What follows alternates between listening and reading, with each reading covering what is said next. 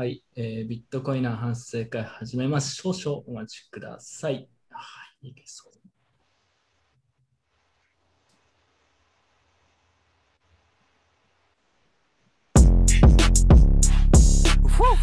You know it's Lil Bubble on the beat too. Yeah.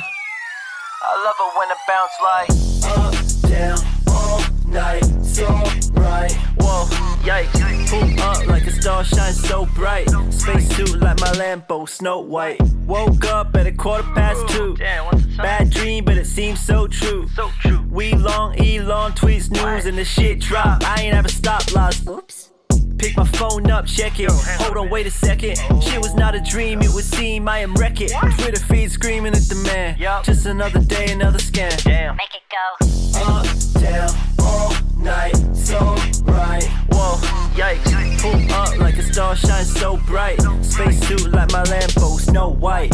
Up, down, all night, so right. Whoa, yikes. Pull up like a star shines so bright. Spacesuit like my Lambo, Snow White. Suit in a Snow White land. She asked, Did I lose it? I'm like, Damn. My girl's yelling, Sell, baby, try to understand. This is just another dip, trying to shake the weak hands. Goddamn, not fair. Another day, another dollar loss. I don't hate the game, I'm just saying this is what it costs, what it is. Lot of risk, lot of pain, lot of loss. Uh, and let's use risk management. I ain't got a boss, I just let it go. Up, down, all night, so right. Whoa, yikes. Pull up like a star shines so bright. Spacesuit like my Lambo, Snow White. Up, down, all night, so bright. Whoa, yikes. Pull up like a star shines so bright. Spacesuit like my Lambo, Snow White. Yeah, Snow White. So bright. Uh, we don't need Elon anymore. You're not one of us.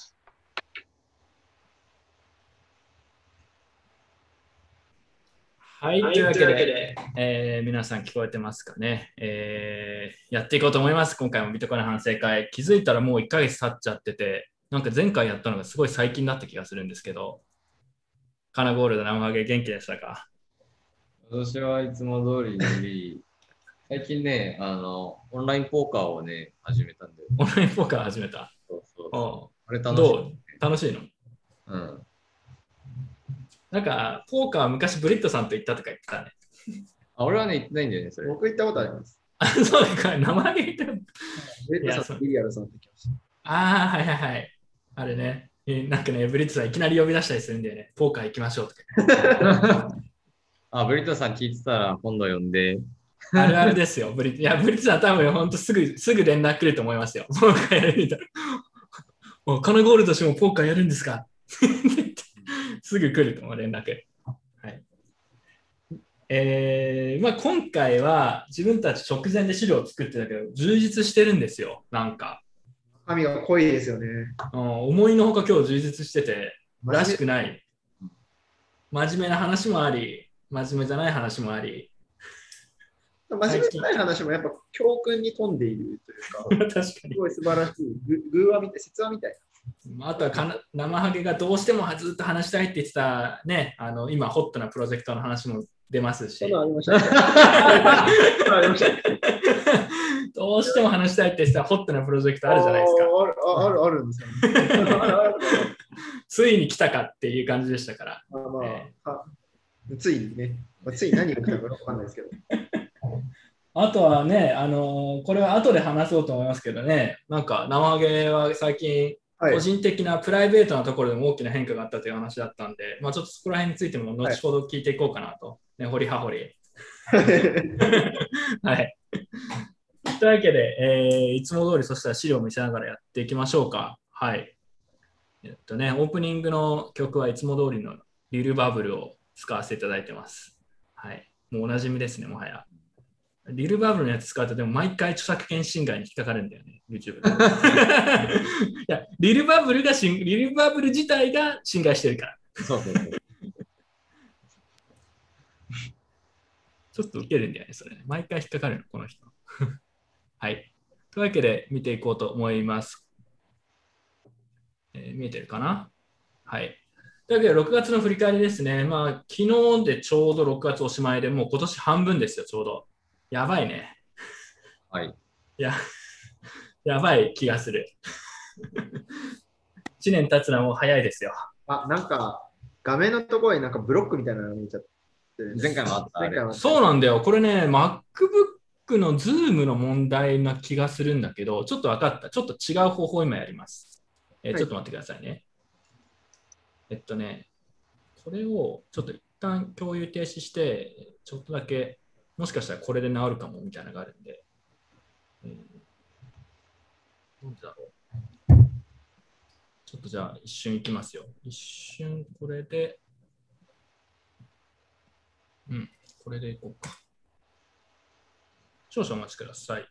えーなんか前回もこのバグが出て結構うざかったんで、直したい。えーこれか。これで、はい。いこれでどや、あります、まだ。う ?MacBook!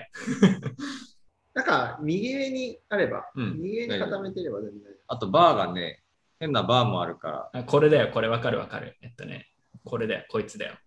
それそれそれ。これでもう見えなくないったかな。今、今これでいける？いけると思う、これで。ああ、いい感じですね、いい感じ。今いい感じ。あ、じゃあこれでいきます。はい。はいでは、このまま行こうと思います。えー今日は今聞いてる人たち120人くらいいますね。まあ、皆さん、市場が下がるとこのば、この番組も基本的には視視聴数下がるんですけど、絶賛最近下がってるんだけど、定例だけは前回も結構ね、むしろ多かったんで、まあ分かってますね、皆さんっていう。やはり定例を聞いてくれてる人たちこそが真の、真のなんだ、まあ、真の視聴者、真の視聴者ですね。はい。というわけでやっていきましょう。はい。というわけで最近の人生ということでね、まあ今も話しましたけど、最近視聴数が減ってきてね、バブル終了のサインかという話になってます。で、ああとはちょっとタイプしてますけど、パパドルというね、ライトニングを使ったオークション、まあ、岸君が作ってるやつですね、を使って、えーシャウトアウトの権利の、えーオークションをしました。で、これはちょっと今月、先週かな？先週公開したダイヤモンドハンズというプロジェクトのビットコイン報酬の配布に全部使おうと思ってます。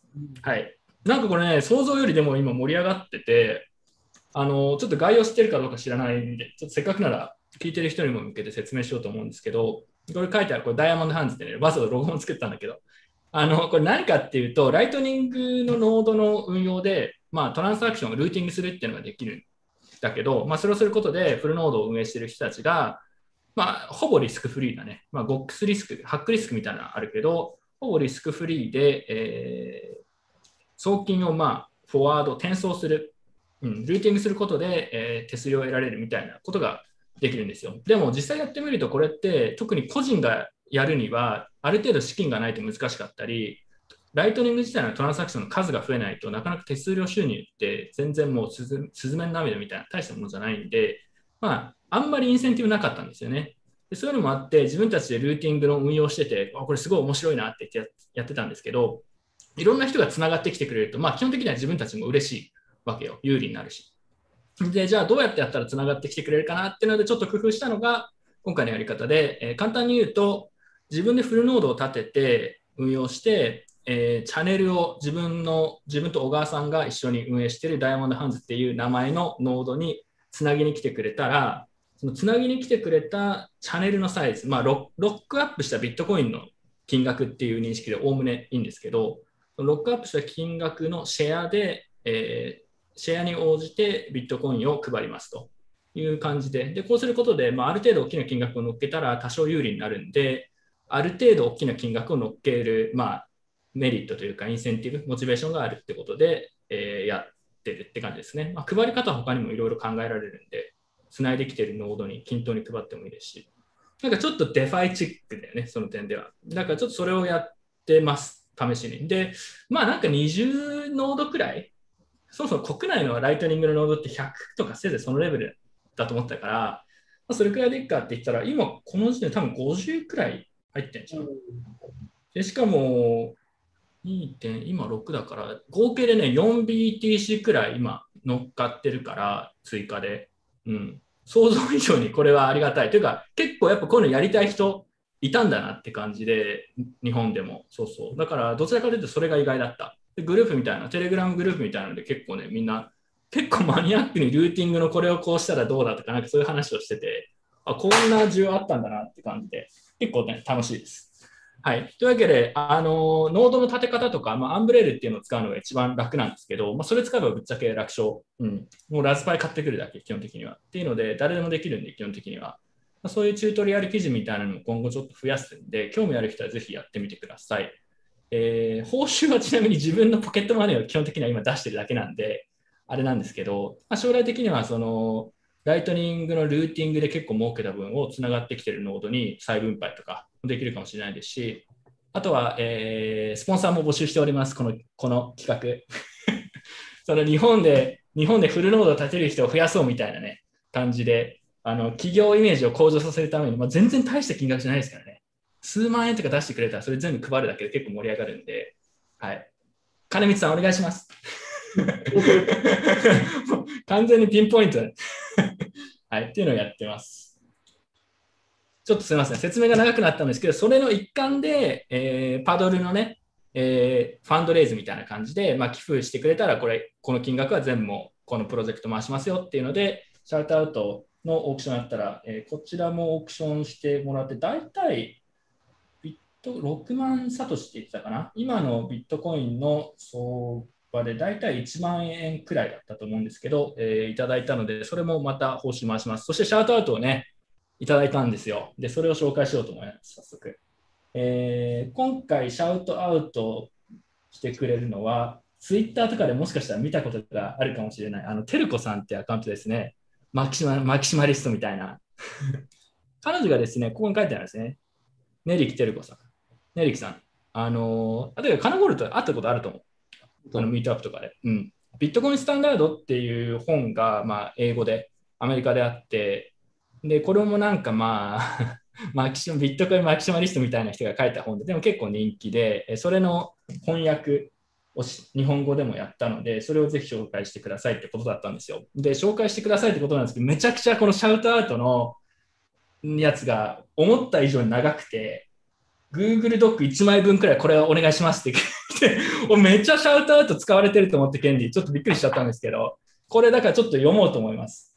まあ、全部は読めるかちょっとわかんないですけど、えーこちらの本ですね、2018年4月の発売以降、25カ国語に翻訳され、ビットコイナーのバイブルと呼ばれているザ・ザビットコインスタンダードの日本語版、えーが7月の20日に発売されます。まあ、あと、ちょうど3週間後くらいですね。もうすぐですね。で発売から3年以上も経つ現在も Amazon US では、えー、イコノミックス、コンピューターテクノロジーのベストセラーにランクインする名著です。あ、そんな人気なんですか、えーウォール・ストリート・ジャーナルの2019年の投資家必読の13冊にも選ばれています。で、274ページと4400円という価格はちょっと低くかもしれませんが、ビットコインを理解する上で避けて通れない事項を網羅しているので、えービットコイン関連本は何冊か読みましたが、この1冊をじっくり読み込む読み込むのが一番効率的という個人的結論に至りましたということで、はい。えーで、まあ、自分もこれ読んだことあるんですけど、結構8割くらいあの貨幣の歴史とかそういうのが多くて、まあ、あんまり直接的にビットコインと実は半分以上は関係ない話なんですけど、まあ、そういう背景を理解する上では結構面白いし役に立つかなというふうに思っています。であとは他のコメントがですね、シャートアウト。まあ、制作過程でもコミュニティのビットコイン愛をひしひしと感じましたと。えー出版社への企画、売り込み、えービットコインの技術や技術についての暗号技術についてのレクチャー、えー無償でいろいろやってくれた人がいると、えーこちらのイラストとか。ということで、えー今回もこのオークションで、テルコさんじゃなくて、実は友人が オークションに勝った後にその権利を上げたっていうことらしいんで、えめっちゃ長い文章で紹介してっていう感じで来たので、えーぜひこれ興味ある人は買ってみてください。自分もこれ英語で買って読みましたけど、まあ、まあ、面白いところも結構多くて、参考になる部分もあります。同時に自分個人の感想を言っておくと、えーまあなんだろうな、別に全部を鵜呑みにする必要はないというか、結構やっぱポジトークと捉えてもいいんじゃないかみたいなところもあるので、まあ、そこら辺は自分で読んだ後にあの考えてほしいですけど、まあビットコインどうのみたいな話をする上で、こういう話は、この貨幣の歴史だったりとか、まあ、エルサルバドルの話、この後しますけど、そういうのは絶対知っておいた方がいいなと思うので、えーぜひ興味がある人は読んでみてください。まあ、買ってもちょっと高いかもしれないですけど、あんまり損はしないかなって感じな。はい。そうなんですよ。そのね、このね、貨幣の話とかそういうのはビットコインは好きなんですけど、他のアルトコインの人とかあんまり好きじゃなくて、逆に言うと自分はそれはなんか、そそれでビットコインどうなのかっていうのはやめろよって正直に言うと思っていて、まあ、そこら辺のなんかお互いを理解する上で、ちょっとこういう話は理解してもいいんじゃないかなと。で結構アルトコインはディスられてますね、この本の中で。で最後のでも2割くらいなんですよ、それはでも。うん、8割くらいはなんか全然本当は関係ない話なんで。はい、というわけで、えー話がね、ちょっと長くなりましたが、えービットコインスタンダードシャウトアウト、えーオークションで買っていただいたので、よろしくお願いします。はい。ではやっていきましょう。うはい。60回なんですね。節目です。あ、60、そうなんですね。まあ、月1回やったらこれ5年ということになるんで、もう老舗ですよ、うちは。よくやる気持ったよね。まあ、やる気はね、まあ、この真面目じゃないことですね、ポイントは。趣味でやってることが重要ですね。はい、真面目毎回真面目な話をしようとすると絶対こんな続かないですから。はい、休憩ですよね。というわけで今月のニュースやっていこうと思います。え1個目ですね。エルサルバドルでビットコインが法定通貨にということで、えー6月はこれがやっぱり一番大きなニュースだったと思います。えーこれビットコインカンファレンスのマイアミで発表されたもので、えー結構いきなり発表されたんで、自分もこれはちょっと予想してなかったんですけど、えーライトニングのペイメントの企業の、まあ、ストライクっていうところが、まあ、主にこう主導してって感じで、ブロックストリームとかが、あとはインフラ技術の提供とか、マイニングのところで、えーまあ、提携って感じなのかな。まあ、こアシストしていくっていう形でやっていくそうです。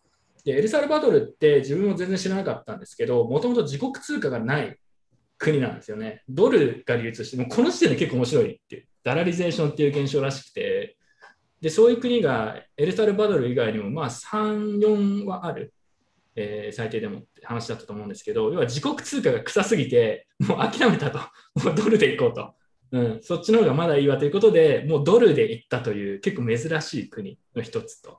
で、その国がドルに加えてビットコインを同時並行で法定通貨として認めるって発表を結構突然して、それでまあみんなこう大盛り上がりみたいな感じですね。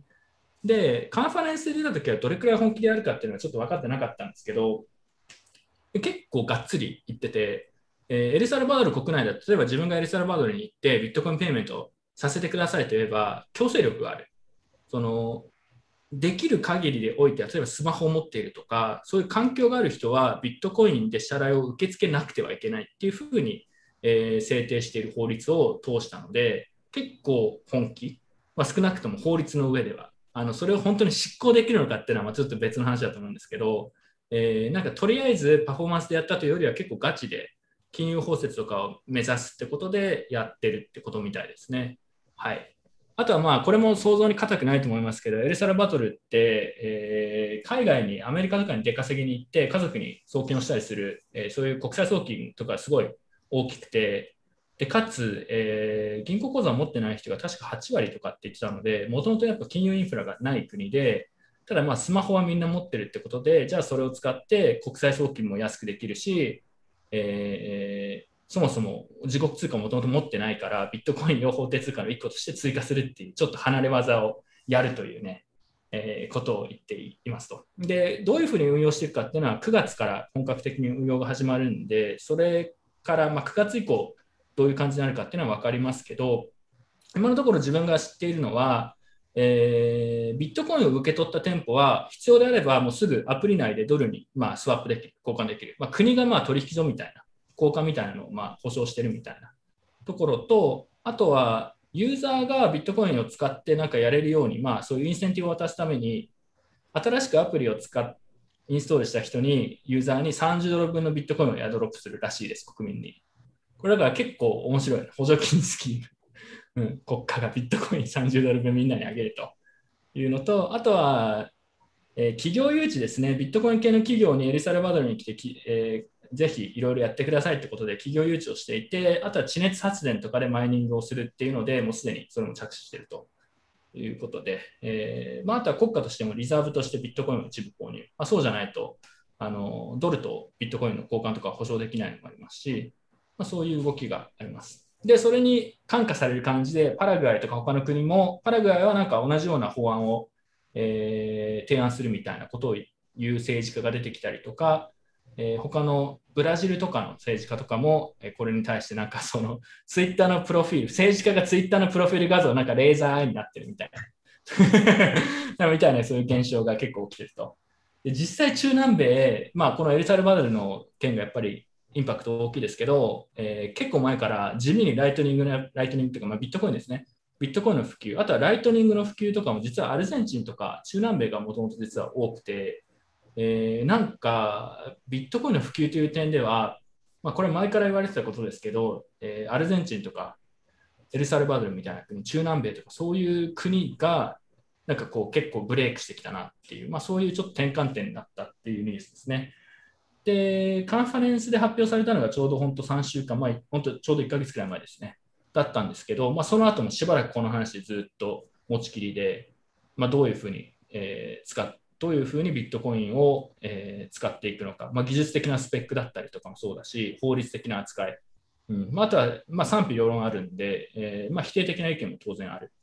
うん、こんなことをやっても、例えば国民が、あのー価格変動の大きいビットコインにさらされて、まあ、経済が混乱するだけで、まあ、無意味だという、もしくは危険だみたいな、まあ、そういうような意見の人もまあいますし、まあ、賛否両論あるんですけど、こういうことがありましたということです。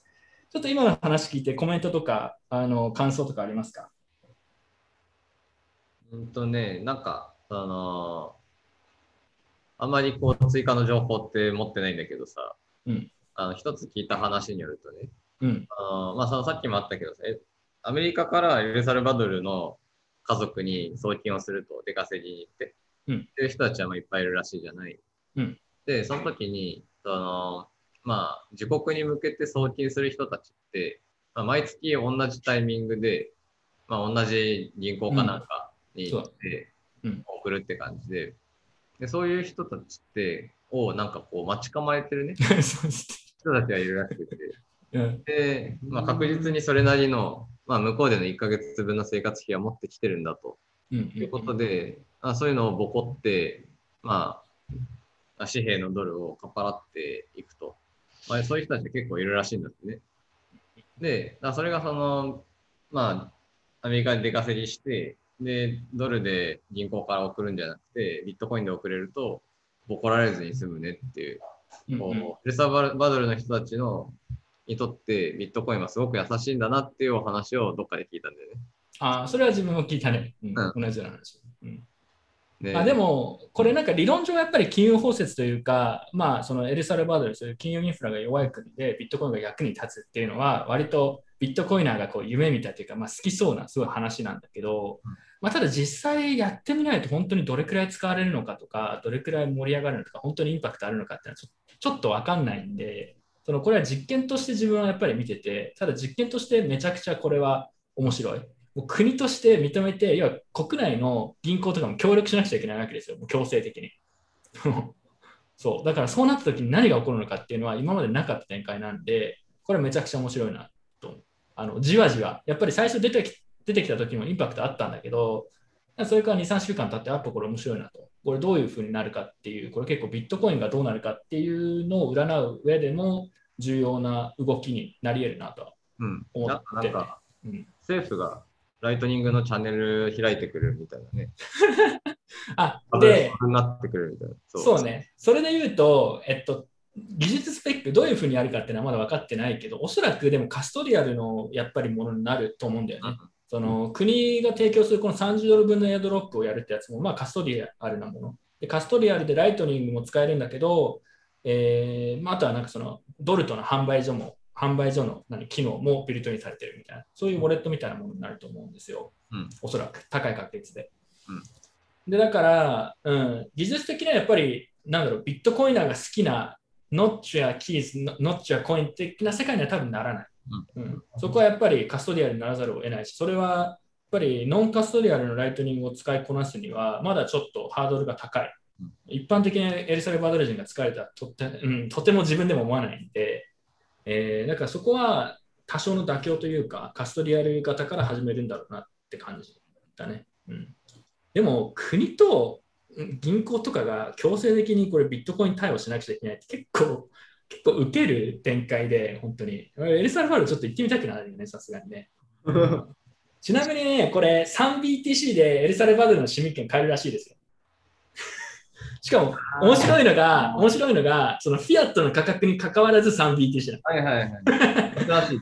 うん、そう、それがすごい。だから、その、ビットコインの価格がめっちゃこのままあと下がったりした後だったら、3BTC で市民権買えるのと結構いいと思うよね。うん、しかも、あれだもん。あ、そうそう。しかも別に上げなくちゃいけないんじゃなくて、エルサルバドルの国内のなんか不動産かなんかに投資するとか、なんかそういう話だから、はいそうそう国内経済にはお金持ってきてねっていう戦略。はい 3BTC。案が悪くない。悪くない。3BTC 全然悪くないと思って、俺それだったら。うん。え、でもさ、俺がそれでエルサルバドル行ったらさ、いるからにさ、あ、BT それ絶対怒られるもん BTC 移民来たみたいな。ここに書いてあるもん。本当レーダーキックの前で、ここに書いてあ 筋トレしてから行かないと。現地にこう馴染む努力をしてから行かないと。まあ確かに治安も、あの、どこまで、なんかそのやっぱり地区によるみたいで、めちゃくちゃ危ない地区と全然平和な地区があるみたいなんだけど、やっぱ国としても全体としてもやっぱり犯罪率高い国の一つなんで、ちょっと丸腰というか何も考えないでね、行くのはちょっと怖いなと思うんですけど、これはでもね、自分行くと思う。ほぼ確実に、あの、1回は。うん。取材に行きます。これはキシン君で行きます。あの、カナゴールと生毛合、生毛合、あの、ウクライナ行かなくちゃいけないんで、る。ウクライナ、うん絶対勝つたら僕は圧倒的にウクライナです。さ。ウクライナ集合。このメンバーはウクライナで撮影しなくちゃいけない。ウクライナの国会議員とかにインタビューをしていく。ああ、それなり、それなり、それなり。良さそうだよね。いやこれ結構のマフィね、アにインタビューしましょう。え、なんかその路地、路地裏でなんかインタビューしましたみたいな、そういう、そういう企画はかなり厳しい。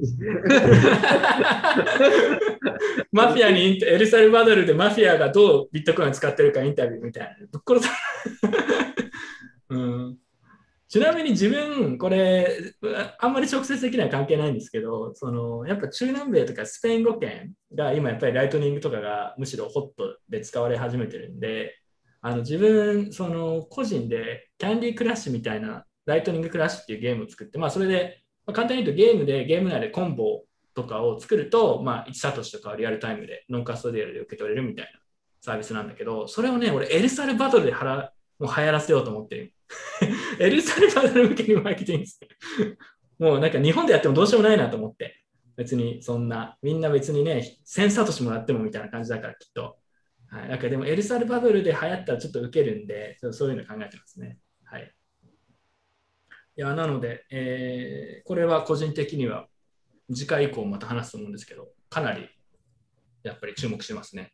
9月に本格的な運用が始まるんで、あと2ヶ月くらいか。はい。またちょっとずつ情報出てくると思うので、見ていきましょう。はい。真面目、真面目ですよ。もう至って真面目なの多いからね、テンポよって真面目ですよ。はい、ええ別に真面目な話してもいいでしょっていう。はい。あとは中国のビットコインマイニングが一斉禁止ってことで、これもまあ、ちょっと前から中国でマイニングの規制が厳しくなるって話あったんだけど、えーマイニングの本場の四川省で突如ビットコインマイナーがもう強制停止させられる。まあもう差し差し押さえではないけど、なんか警察かなみたいなのが来て、もうやめろと。もう閉鎖させられるっていうのがあって、もうハッシュレートが激減ってことで、え直近のオールタイムハイからもう半分くらいにちょうどなっちゃってるんですよね、急速に。これはすごいことですよ、結構。今までにここまで一気にかハッシュレートが下がることはなかったんで、えーまあ、それはインパクトありましたね。マーケット的にもインパクトありましたし、まあこんなに下がって大丈夫なのかみたいな見方をする人もいますし、まあ、ただ、えっと、中長期で見ると、これ、あんまり別に悪いことではないって見方をしている人が多くて、えーまずこのいきなり閉鎖されたマイナーの人たちは、まず中国の政府が別にマイニング施設をこう差し押さえて ASIC 機器をこう取っていっちゃったわけではないので、今みんなその ASIC 機器を、まあ、中国国内でできないって言われてるから、なんか空輸したりとか、カザフスタンに送ったりとか、そういうこう引っ越し作業を今しているという状況みたいですね。北米とかカザフスタンとか、そういうのところに映ってる、えマイナーが多いって話です。今日の動画のサムネに、あのーサムネに使った画像、あれは自分の理解が正しければ、要は停止させられ、操業停止させられちゃって、え梱包かなんかをして他のところに送る前の ASIC っていうの大量にだから ASIC がバーって並んでて、それを中国外に送らなくちゃいけないみたいな、そういう状況のマイナーが多いってことのようですね。はい、あとは中国がなんでビットコインマイニング一斉に禁止したかっていうのは、まあ、憶測でしかないですけど、まあ、やっぱり今まで中国国内の取引所は表向きは禁止していて、まあ、マイニングもなんだかんだやっぱりこれから中国のデジタル元とかやっていく上で、まあ、不都合な存在になる、特に国外にお金を動かすための、まあ、そういう、まあ、ツールというかやり方になるんで、まあ、それはちょっとやっぱり良くないよねと、それはなんとかコントロールしたいよねってことで、えー中国のマイニングを一斉に禁止に踏み切ったんじゃないのかなという意見が多いようですね。まあ、中国のま政府によるコントロールをやっぱりこうやっぱりもっときっちりやっていこうと、しっかりやっていこう。あとはなんかその、えー水力発電とかが四川とか特に多いって話は昔からあるんだけど、それでもやっぱり石炭とかを使ってて、えーこれ、岸君が言ってたんだよな。あのななんかでね、電力不足とかに陥って、そのマイマイニングが要は他のセクターへの電力供給とかのちょっとやっぱり邪魔になってたりとか、そういうのが中国国内であったりしたらしいですね。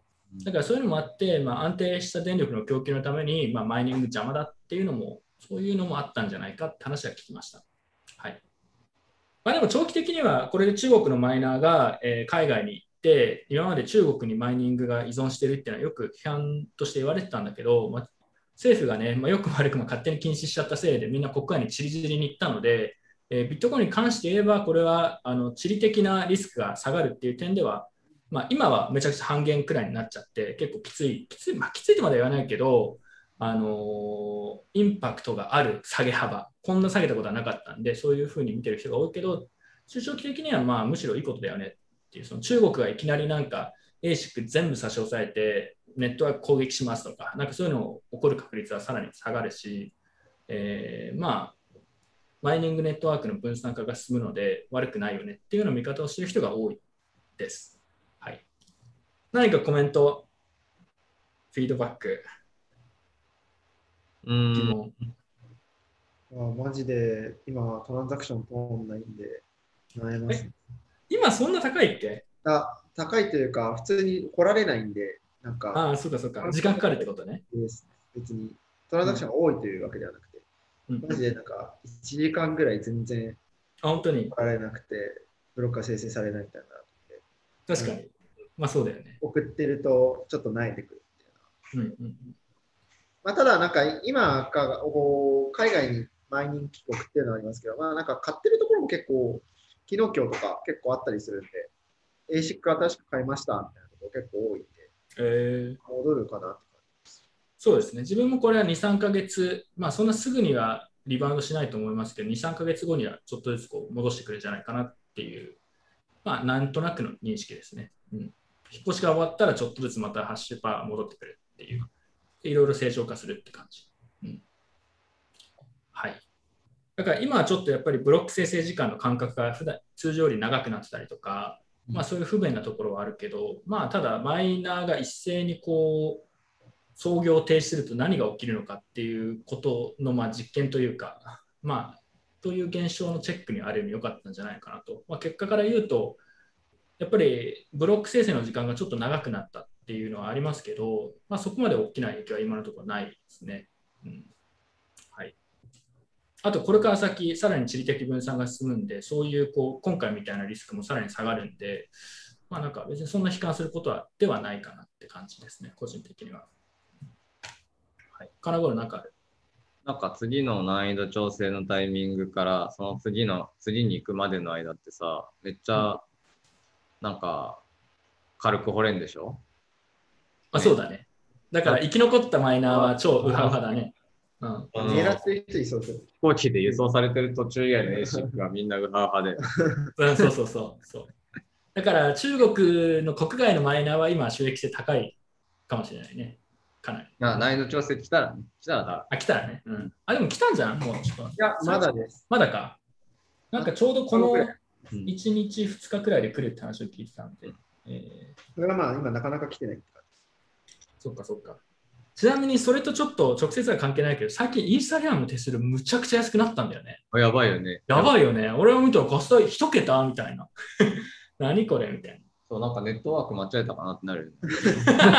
俺 BSC 使ってるんだから。あれなんであれイーサリアムのあの下がってんの？となんか別に特別な理由はないのかなあれなんか、あれですよね、なんかフラッシュボットって言って、僕はあんま詳しくないんですけど、なんか、あの、フロントランニング系をあの直接ネットワークに流さないで、つまりなんかガス代を釣り上げないで通すみたいな、ガス代これまで釣り上げてた人たちのトランザクションをガス代釣り上げないで、まあ、あのマイナーにお願いするみたいなスキームが出てきて、それとあの釣り上げる人たちがいなくないなくなって、純粋なお祈り税だけであのガス代が、ガス代の市場が生成することで、うんまあ、お祈り税だけだったらまあそんな高くなるんだよねみたいな感じ。なるほどね。それ、仮にそれが本当だとしたら、それだけででもこんなに下がるんだね。まあ、い犬もいないしね。ね、も確かに犬犬も死んだな。犬が流行った時めちゃくちゃやばかったんだっけ？本当にフロントランニングのトランザクションばっかだった時期とかあったりしたんで、はいまあ、それなりに、それなりにそれなりにって感じだと思います。うん、なるほどね。これくらい下がっちゃったら別にもう BSC とかとあんま変わんない。変わんないよね、その手数料的には多分今。かんないかんない。まあそ、それで言うと今日話す、多分今日話さないか、バイナンスに対する最近締め付けが結構厳しくなってて、やっぱり BSC エヴァンジェリストの生ハゲの意見をね、この後ちょっと。ああ、確かに。僕は BC 評論家ですからね。ちなみに今日真面目な話多いから、まあ、ついでにバイナンスの話しようか。そうです。はい。バイ BSC エヴァンジェリストとしてどういうふうに見てるか、最近の動きを。何でも聞いてください。僕詳しくないけど。いや、俺もね、詳しくない。詳しくなくて、なんかバイナンスへのなんか規制が厳しくなってる、なんかその KYC してないとかっていうところに対する、えー当局からの締め付けだったりとか、あとは中国政府もバイナンスのなんかアクセスを一部こう厳しくしたりとかっていうのがあったっていう話を聞きました。でも本当それくらいしか知らなくて。うんであとはそういうのもあって、BSC とかバイナンス自体のちょっとなんかイケイケ度が最近ちょっと下がってるなという認識をしてる。まあ、BSC 自体はやっぱイーサが混むと BSC っていう人たちが多いんで、まあ、常にこうガス代が下がると、あの、ちょっとイケイケじゃなくなってはきます。なんかプロパガンダがね、なくなっちゃうから。なくなったね、確かに。だいぶ、だいぶ静かになった感じがする魔。界で言ったらもっと魔界度が高いポリゴン。ポリゴンね。この後今日ち日。ょっと出てくるけキラーアど、プリ出てきたキラーアプリ。キラーアプリ池早？魔界でも関係リ。魔界でも関係ないんで、も うんうっていう感じですね。他はなんかでもバイナンス系で注目してることあります？なんかそれに対してさ、あの、これ海外じゃなくて日本でそういう話をしてる人が多かったのかな ?KYC どうのみたいな。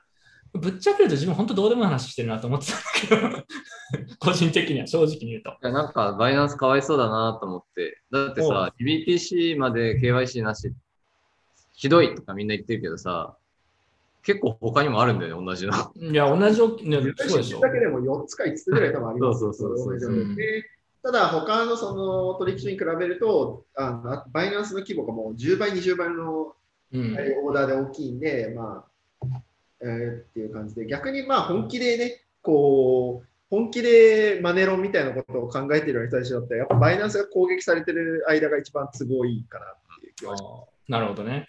他のやつあでもね。でも確かにバイナンスが実際に一部犯罪に利用されてるという話はまあ前から批判としてはあったからね。結構やっぱここぞとばかりにバイナンスを叩いてる人もいるんだろうなっていう気はしてる。まあ、バイナンス叩いても第2、第3のバイナンスが、まあ、まだ今、今、ま今ありますからね。うん第2、まあ第3のバイナンスが。まあ、あとはさ、あ、でもこの後出てくるな、その話、KYC の話。じゃあその時にしましょうか、KYC の話を。個人的にはそもそも KYC 自体が無駄という認識だから、そのマネロンの話が当然あるのは分かるんだけど、KYC してないからダメだっていうのは、え基本的にはじゃあデファイ何なんだよとかって話になるし、なんかあんまり、あんまりいい批判だったら自分は思わないけどね。うん、はい。真面目だ今日、素晴らしい。これですよ。ここれですよもう、2ページしないのに、こんなに時間かかってる。すごい、40分もかかってる。我々が求めていたのはこれですよ。ちなみにコメントも真面目で、明日難易度調整が来るっていうコメントいただいてます。あのビットコインの。だから明日そうすると、えーブロックの、えーせいえー採掘速度も少し上がるっていうのと、まあ、マイナーの収益性が変わるっていう感じなので、明日らしいです。はい。なんか、これコメントするつもりはないけど、後でコメントするかな。これ、このネタなかったね。コインチェックの IO は買いですかねって質問が来てる。ああ、忘れてた、忘れてた。忘れてた。な。これ、今のうちに話しとく？せっかくなニュースということで。忘れる。コインチェックの内容はね、変えたらね、儲かると思うよ、さすがに。なんかでもあれた、すごい手数料取ってるってツイート俺、今日見たい。細かくは知らないけど。いや、あれ、あの、なんか、ユーザーから明示的に取ってるって書いてて偉いなって思ったもん。だって、なるほどね。取引所の IO ってさ、裏で、ね、スプレッドみたいな。まあ、わかんないですからね。あその要するに取引所にさ、なんか手数料払ってんじゃん。うんうんでそれを、あのコインチェックは明確に、それはユーザーに全て転嫁しますよとまあく、れてて、なんかうん分かりやすくて、ね、メールを書いて、メールを書透いて。明性、透明性があると。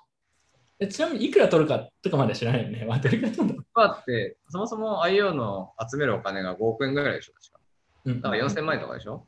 うんで、なんか1銘柄、ね、あの、初回 IO に向けて、まあ、それなりにヒューマンリソースとかいろいろ使ってさ、頑張ってきて4000万円でしょまあ、普通のちゃんとした仕事ぐらいの儲けだと。確かに。そんな別に収益性高くなさそうだね。で、まあ、ただ上場した後の出来高はどんだけあるかわかんないけど、まあ、そこでまた儲かるけど、まあ、いや、なんか、そんなにぼったくりって感じはしないよ。うんこれこれまでと同じぐらいって感じだと思う。なるほどね。はい。じゃあ、孝一郎、グッジョブ。グッジョブ。いや、グッジョブなのかどうかわかんない。俺正直。この IO の唯一の不安点を今言うと、このコメントをしてきた人の名前が2000万円を仮想通貨タイタンダブルピースチャンネルスキャムっていう名前なのが唯一の、まあ、この人買おうかなって言ったやつって買いたくないですよね。ちょっとやばそうな、この名前の人してますね。だいぶ攻めた名前。長いな。2000万円を仮想通貨チタンで溶かしたダブルピースチャンネルスキャン。そうですね。なんかウケるな。不安材料かなっていう感じ。唯一なのかわかんないですけど、まあ、たくさんあると思いますけど、まあ、不安材料かなっていう感じですね。大丈夫です。この後ね、出ますから、チタン。出ましたよ、チタン。おーチタン10億分の1以下の値段にというね、えーすごい、まあ、衝撃的というか、なんかすごい面白い事件が起きましたと。これ知ってる？これ、これ自分ちょっと調べただけなんですけど、自分ね、あの、ブリッツさんにちょっと教えてもらったんで、そしたら、生ハゲが知ってることを教えてもらって、自分が他になんか補足があったら説明するけど、そんな理解してない、俺。ああ、まあなんか、チタンっていうのがまずなんか草なんですよ。もう純粋に草なんですよ。ただ、使い道が1個だけあって、えーっと、チタン、えーチタン4分の1、USDC4 分の3。だから4分の1草、4分の1草を混ぜ混ぜすると、なんか、もうなんか、超、なんなんて言ったかな、ま、超合体すると、アイロン、アアイアンっていう、アイアンでしたっけ、うんアイアンってうん。アイロンか。んっていう、わかんない、テーブルコイン出すことができるんですよね。草、はいはい草75%、U- あ USDC75%、草4分の1みたいな。はいはいはい。で、チタンはそれ用のトークンなんで、まあなんか、まあまあなんか、こう、1ドルは超えない雰囲気じゃないですか。それが、なぜか、なんか、64ドルぐらいまでいったんですね。で、そこから、えーっと、チタンは多分運営が売り上げせたかなんかだと思うんですけど、あの一気に暴落して、で、暴落して1ドルを割り出すと、まあ、みんななんかこう、USDC を回収しようとするんですね、チタンまあ、そうだよね。交換して、USDC を回収しようとして、USDC を回収すると、まあ、どんどんどんどん加速度的にみんなうあのチタンを手放していっちゃうんで、はいはいそうすると結果的に価格がほぼほぼゼロになって、で、最終的に、えーまあ、あの、すべて中に入って USDC が秒でなくなって終わり。で、ラグまあ、ラグプルというか、うん。コメントがマジで好きで、これ、うチタンのこう公式ツイツイッターだっけな、なんかのコメントがマジで好きで、これ終わった後にガチで他人事みたいな感じで、まあ、こんなこともあるよね。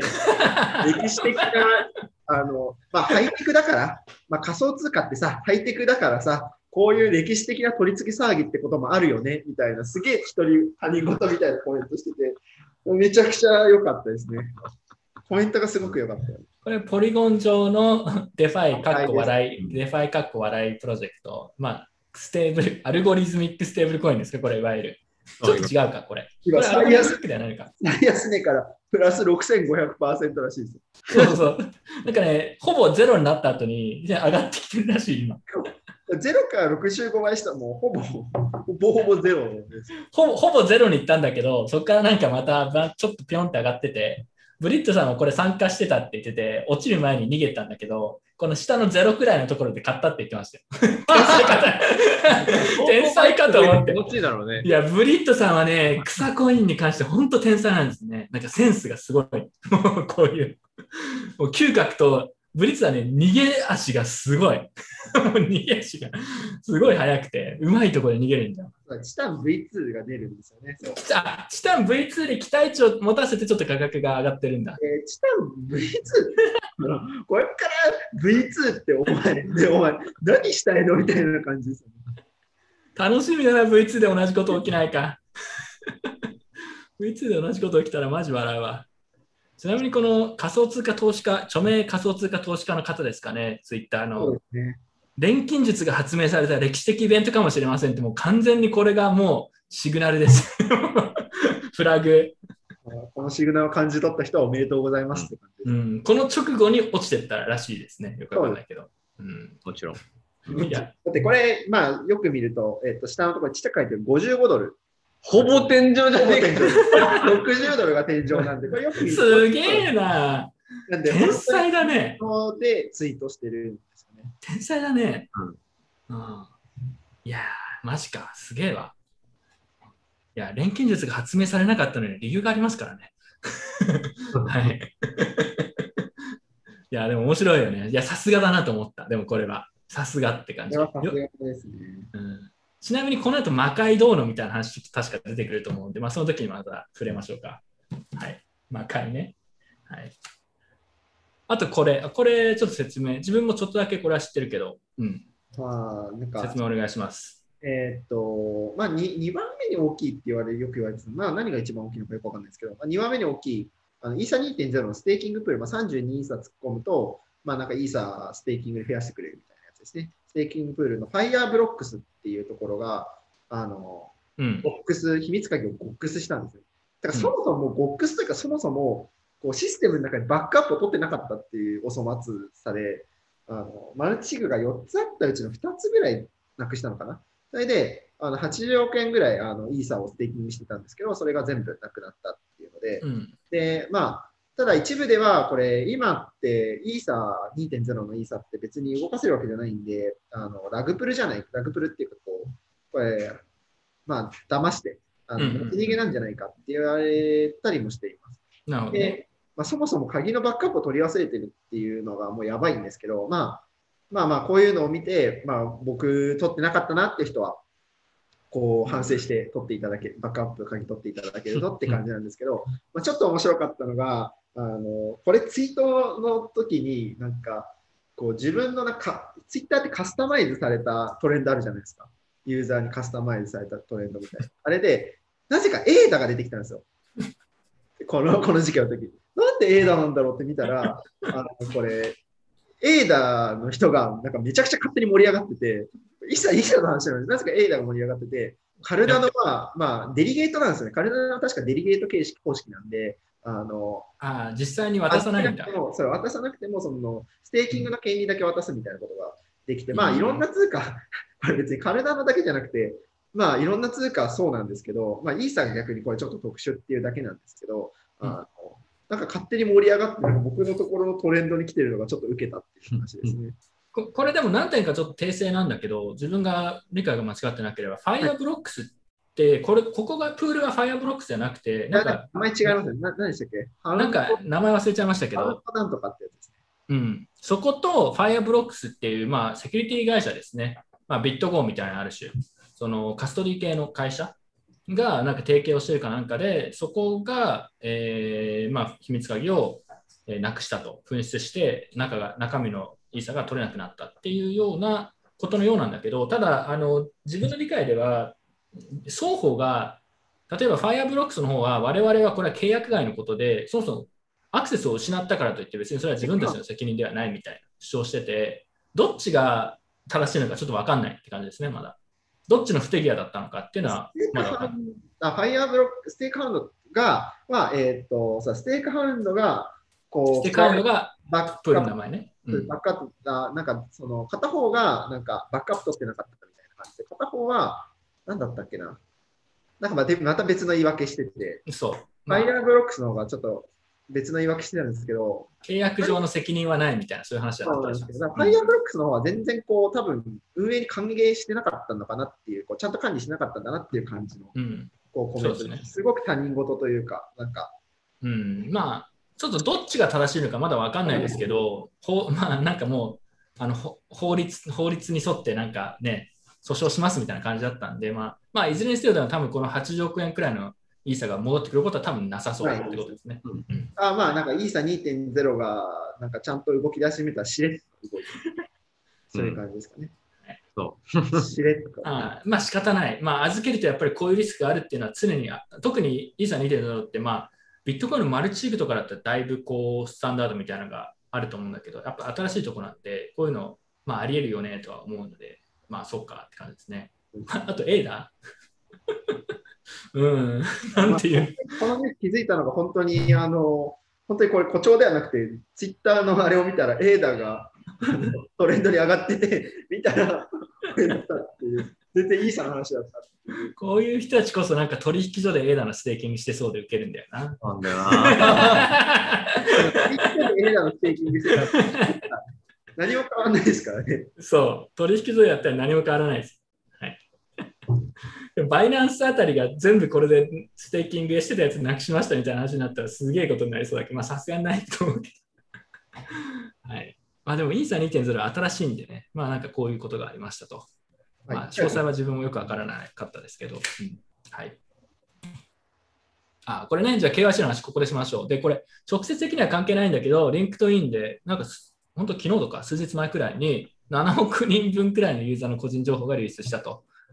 電話番号、住所、年収など、これ港区に 港区の情報とかも出てるということでね、直接は関係ないんですけど、KYC は自分はやっぱりリスクだなとこういうのがあるたびに思うんだよね。うん、やっぱ自分が KYC 情報を預けてるところがちゃんと扱ってくれるかどうか全然わかんないし、もうもうしょっちゅう漏れるからね、これ、漏れ漏れだよね。だって生ハゲもレジャーから謎のメール来るって言ってたもんね。ああ、来ますね。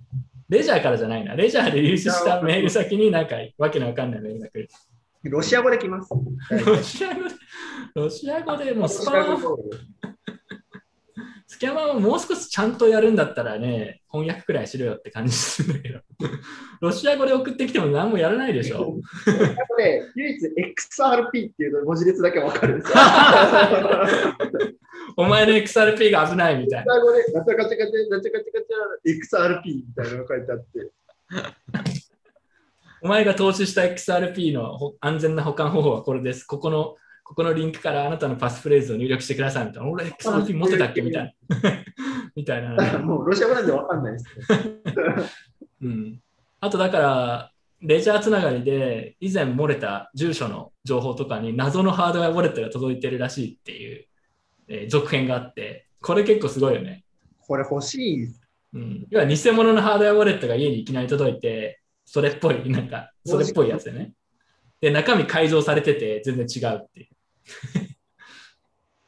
そこにコイン入れる、もしくはパスフレーズを入力すると、もう一気に取られるみたいなもののようですね。はい。だからそういうこともあって、KYC はね、バイナンスの話でちょっともうしちゃいましたけど、まあやっぱ過剰な不必要な KYC っていうのは自分はまあ良くない、良くないというか、なんか無駄というか、非効率を生み出してるだけなんで、あんまり KYC しろしろっていうような意見には自分はならないけどな、個人的には。なんかあります？バイナンスの件から見てもいいけど。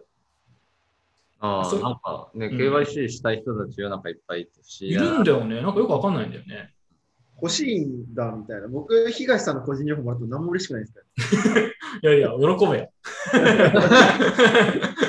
あ、ここ住んでんだ。そうでそこが住んで Google るマップで場所見て、それだけ見て終わり。確認、まあ確認したところでって感じはするけど、別に。いや、でも取引所とかにもやっぱり KYC 情報渡すの自分嫌だからね。嫌です。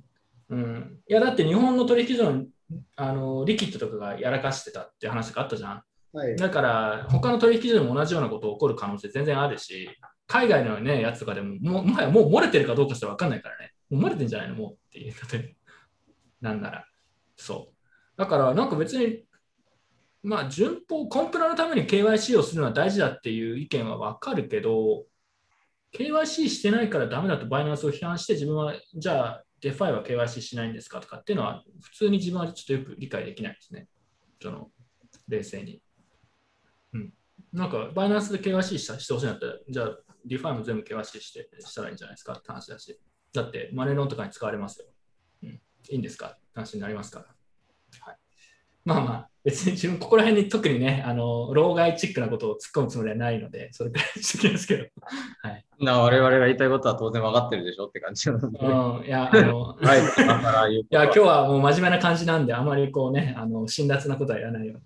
さたまにまだツイッターで、あのしんなんか、老害な発言をしてしまうんですけど、ちょっと控えようと思ってます。えーさあ、というわけで今日のメインですね。えー今日は真面目な話が続いたんですけど、今月の中地、今日結構充実してるんで、うん今見ていきましょもう今回は真面目な中地。う。真面目な中地で。いや、真面目かつ、中地も結構真面目にこれからいきますから。中地、エルサルバドルの一件にコメントということで、これ結構好きなんだよね、俺。何も、なんかその国会の、エルサルバドルの国会議員の人たちが、その法案可決で賛成ってやって手を挙げてるやつを見て、中地が何も考えてない、なさそうな人たちが手を挙げて賛成しているように見える、ヒットっていうツイッターをして、で、日経とかに出た大統領の写真、これなのもちょっと受けて、確かに何も考えてなさそうな写真載っけられてるなと思って。何も考えてなくて、なさそうで手を挙げて賛成してる人っぽい写真を日経にも使われてるし、結構受けた。はい。だからそういう発言をしてたかと思ったら、今日話をしてたエアドロップの話あったじゃないですか。30ドル分ビットコイン配りますみたいな。そしたら、それの記事を引用ツイートして、ridiculous! なぜ、なぜいきなり英語で？なぜいきなり英語でなんか、なんかね、ひどいみたいな、馬鹿げてるって。狙ってきてるのかな、中地、これ。めっちゃ面白いよね。なんかそう、中地の文体が最近なんかこんな感じなんだよね。飲み屋のおっちゃんみたいな感じになってましたねなんかちょっとね、面白いんだよ。なんか、センスあんだよね。なんかジミーさんとちょっと通じるところを感じるんだよ。あああわかるわかるわかる。ーなんかね、教養の高さと面白さの同居みたいな、なんかその、なんかそのエレガントさみたいなね、さすがですね。はい。で、あとは今日これ本当に1時間くらい前ですか？もう直近に出たツイートで、えー、なんか日本政府がビットコインを外外国通貨と認めないっていう、なんか法律のま穴みたいな感じで他国がビットコインを法定通貨として認めると、え外国通貨としてビットコインを認めなくちゃいけないんじゃないかみたいな話があって、確かユーゾーとかが言ってたんですけど、自分はなんか日本がエルサルバドルに合わせてそんなことするわけないじゃんと普通に思ってたんですけど、そしたら、えービットコインは外国通貨ではなく仮想通貨、かっこ暗号資産である日本政府、以上終わり。センスあるよね。終わりと、あとうん、丸と以上の間の微妙なスペースを、この2つがいいですよね。あと終わ終わりがやっぱりさ、あの漢字じゃなくてひらがなの柔らかさとかも。全体的に芸術点が高いですよ。芸術点高いね。いや、すごい。最近なんか、最近なんか自分、中地のツイートにちょくちょくリツイート引用コメントしたりして、ちょっとコミュニケーション図ってますね。萌えキャラみたいになうん、いや、いい。中地いい最近。しかも、これ、ちゃんとこの、こういうツイート消してないってもすごい素晴らしいですね。もう、自分の言ったことを、なんかな、ナルトみたいな感じですね。自分の言ったことは貫くみたいな。はい。では、えー次行きましょう。そしたらですね、これを見てですね、元祖が、なんかこ可愛いですよね。う、これマジ受けたんだけど、ツンデレみたいな感じで。元祖がさツイ、ツイートでさ、タグ付けまでして、俺、俺宛てにさ、あれ、いつからやめたん？寂しいじゃん。可愛い6月22日に、こう、俺宛てにこれついてきたとき、マジ笑ったんだけど。中地にスポットを取られましたよと。もっと頑張ってください。いやー、面白い。やっぱ注目してたんですね。え中地もこれ見てますよ、確実に我々。見て見て見て見てると思う、見てると思う、中島さん。見てると思う。最近ちょっとファンになってきてる。そうそうそう。我々だって中島さんをこうプロモートしてますから、逆に言うと。うん。これマジ受けたんだ。いや、だから、やっぱねこういう感じで中地ともちょっとずつこうコミュニケーション深めていきたいですね。はい、当時 NFT オークション4.5億円で落札ってことで、これもまあ何回話しましたけど、まあ、我々言ってましたからね、当時 NFT やら1億は余裕でしょって。まあ本当に4.5億でした。で、これなんか大部分寄付されるってことだったので、まあなんか個人的には同時だしいいんじゃないかな、なんか面白いなっていう感じですね。うん、あります？なんかコメント。いや、まあ、特になんもない。おめでとう。もなんもない。こうこれに付随してかこのこの子かぼすちゃんって言うんですかかぼすちゃん。うん。かぼすちゃんがもともと結構な繁殖場にいた子なのかな？とかでなんかこう、うんなんかこの飼い主の人がこ保護したうんだのこううん保護犬らしいんですけど、こう犬の過酷な環境みたいなのを知ってくださいみたいな結構真面目なメッセージみたいなのを送ってて、いやいいじゃんって思いました。こいや、いい、そうね。本当に心温まる話なんだよね。う まあ保護犬の話、結構真面目にされてて、もっともっと長い文章で、うん。あのこういう現状がありますみたいなことを訴えられてて。いやー、この界隈にこうなんか、いうふうにね、NFT って使っていく。いやー、わかる。素晴らしいね。正正しいね。正しい使い方だね、NFT のね。方だなと思いますね。うん。そう。この界隈には珍しく非常にこう心温まる真っ当な話ですよね。いい話だ。いい話だよ。しかも、この飼い主の人、まあ、実際に NFT オークションした人が、なんか記事を書いてて、もう何が何だか分かりませんって書いてたじゃないですか、確かなんか。こんなに集まっちゃってみたいな、ちょっと信じられないみたいな。まあ、確かにそれそうだよなと思って。ほら、こう。ここは意味わかんないけど。ね、我々はなんか4.5億、まあ妥当なラインか、まあそれくらいだよね、みたいな。まあ、そんな感じみたいな。そうそう、まあまあ大体これくらいか、みたいな。まあそうだよねなんか、ありえないみたいな、確かにありえないよな、これと思って。感覚が麻痺してきてるところありますね。皆さん4.5億ってものすごい大きい金額なんで、あの、一般的に見てもこれはやっぱりものすごいやばい金額ですし、ちょっとやっぱここら辺の感覚は自分見失いたくないなと思いますね。これ見失っちゃうと、バブル終わった時とかに多分働けなくなりますよ。なんかその、どうせ働けないんだから。いやいや、俺働いてるから、真面目に。もうコツコツ労働ですよ。もうプルーフ・オブ・ワークですよね。だから、その反省会で、あのコミュニティ機能で書いてたもん。ビットコインの枚数増やしたい人は、あの、ビットコイン枚数増やす秘訣はトレードではありません。労働ですって書いてたから、ちゃんと。みんなのために。働け。言ってる側は働かないんだけどね。いやいやいやがっつり働いてるから。最近結構忙しい。まあ、働くの定義はさておきだけどね。そうだね。うん。いや、でもだから、この、これはすごいいい話だったなっていう感じです。はい。ああ、ありましたね。ジョン・マカフィー。これはカナゴールド結構ショックだったんじゃないの？いや俺、超ショックだった。俺、あの、本当にジョン・マカフィー大好きで、あの、未だに覚えてるんだよね。俺、ビットフライヤーに入社したときに、あの俺、ジョン・マカフィー好きすぎて、最初なんかスラックのアイコン設定してくださいって言われて、あ、じゃあ、ジョン・マカフィーに写真するかと思って、ジョン・マカフィーこうやってこう、あ自分の頭に銃口向けてるあれをね、写真にしてたら、なんかシステム部の人から、あの、本人だと分かる写真にしてくださいって言われてさ。で、仕方ないから、デスクトップをジョン・マカフィーのこれにしてたと。システムの一人から苦情が来たと。あと、ジョン・マカフィーの今回の件で、やっぱりウィキペディアとか見たんですけど、自分も、もうなんかむちゃくちゃだね、この人。やばいでしょ、やばいでしょ。もう実はやばすぎるんだよね。全体的にむちゃくちゃでさ、話がもう。うん、なんかこれでもスペスペインで捕まって、なんか国際指名手配、殺人かなんかの容疑がなんかで国際指名手配されてて、スペインで捕まって、スペインの、えー留置所かなんかで自殺をしたらしいということのようですね。はい、いや、なんかちょっと、こんなんか今日の ICO とかそういうのもね、すごい鮮明に覚えてるんで、こうちょっと悲しい気持ちありますね、ジョン・マカフィー。あークレイジーな人でしたけど、結構やっぱりなかなかああいうのはいないですからね。一つの時代が終わった感ありますね。ね。うん。コロナ、コロナの時にさ、なんかで写真、この定例でも見せた気がするけど、マスクつけろって言われて、マスクじゃなくてパンツかなんかつけてるやばい。頭やべえだろと思って。知ってる？覚えてる？なんかそういうのありましたよね。ありました、ありましうた。ん。いや、あれはやばい映像だった。うん、で、ちなみにね、これにも関連して、ジョン・マカフィーといえばわ我々覚えてるのが、2020の2020年の年末までにビットコイン価格がなんか1億だっけ？まあなんか忘れましたけど、かなり高い金額にいってなかったら、俺はテレビの、テレビで俺の あそこを食うと いう、まあそういう発言をしてたわけですよ。でもそれ過ぎちゃったんだけど、なんかそれに関する、今回の件の後に、それに関する動画みたいなのが回ってきて、それをちょっと、えージョン・マカフィー追悼も込めて見せようと思います。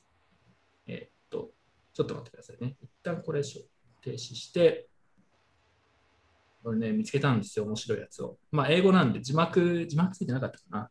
はい。まあでも、なんとなく雰囲気わかると思うので、ぜひちょっとそれを見せたいので見せます。えー、ちょっと待ってね。あ、これか。ちょっと待ってね。これ見えるかなはい、これですね。この、これはさっき言ってた、あの、ビットコイン価格予想が当たらなかったら、俺はテレビであそこを食うと、自分のあそこを食うって言ってた発言に対するなんかパロディ動画みたいな、インタビュー動画みたいなやつなんだけど、これ流します。 You tweeted that if the price of Bitcoin doesn't go to a million dollars by 2020, I will eat my member. Yes. you will eat your own. Eat my dick. No, I may choose the mode if I choose to get a, a Bangkok prostitute uh, and ask her, would you please eat my dick over the next five years? That's fine. That's different than eating your own. Is it now? Because if a Bangkok prostitute ate your, you wouldn't be eating your own. Do I not have the privilege of, of uh, subordinating my task to a subordinate? To someone who doesn't know a lot about Bitcoin, Yes. it sounds like you, John McAfee, want to eat your own. Eating my dick is not, not something that, that is, is, uh, is difficult. For me eating it, I have no interest in doing that. So it isn't that you, John McAfee, want to eat your own dick. It's that you believe in the power of Bitcoin. So much so that you'll put your dick on the table, chop it up, put it in your mouth, swallow. If Bitcoin does not, if it doesn't reach at least a million dollars by the end of 2020. what if, God forbid, you get prostate cancer, have to remove your dick anyway? Well, I won't be able to eat it, will I? Well, you can have the surgeon put it aside and then you can eat it, but I don't, I- either I don't think people would expect me to eat a two-year-old dead dick. I'm, I'm, I'm sorry. If John McAfee is to eat a dick, it's going to be the freshest dick. And right eat it away. raw like I eat sushi. Farm to table, to mouth. Farm to table. はい。というわけで、ちょっと多分何を言ってるかよくわかんない人もいたと思いますけど、ちょっと一応軽く説明すると、まあ、要は、この女性記者みたいな、まあ、これネタですけど、そういうアダルトスイムっていう確かテレビ番組みたいなのがあって、ネタ番組みたいな。で、そこで、いや本当に2020年までにビットコイン価格1億いかなかったら、食うのかって自分のって聞かれたら、いや、まあ、俺は自分では、まあ、正直あんま興味はないが、まあ、タイの、バンコクのあれに食わせるとかあったらいいんじゃないか。いや、じゃあそれは違うみたいに突っ込まれ、じゃあ、お前病気したらどうだと？あの、抗がんのがんかなんかになって摘出しなくちゃいけなくなったらそれ食うかって話をしたら、なんか、まあ、なんかその、まあ食いたくはないけど、うぬうぬみたいな。ただ、食うとしたら寿司みたいに生で食ってやるみたいな。新鮮なの生で食うみたいな話をしてるというね。ちょっと意味がわからないアメリカンジョークみたいな感じですけど、まあこういうね、えー動画があったりしました。まあ面白い人ですよ。はい。えーというわけで、戻りましょう。はい。これ見えるかな？はい。ちょっと話しますね。はい、で、ジョン・マカフィーでまあこういうことがありましたと。えーそして次ですね、金融庁バイビットの警告ツイートで、白真のハッシュタグということで、これ解説お願いします。これ、まあ、えーっと、先週ぐらいかな、先週ぐらいのやつで、バイビットに対して、まあ、無無登録で、あの、なんか取引所を日本に対してやってますよっていうので、まあ、警告するツイートをしたんですけど、まあ、これはいいんですけど、この下のあのハッシュタグですよね。こ明らかにアフィリエイトを踏ませるときのハッシュタグがそのまんまこう、あって、投資、副業、資産運用、長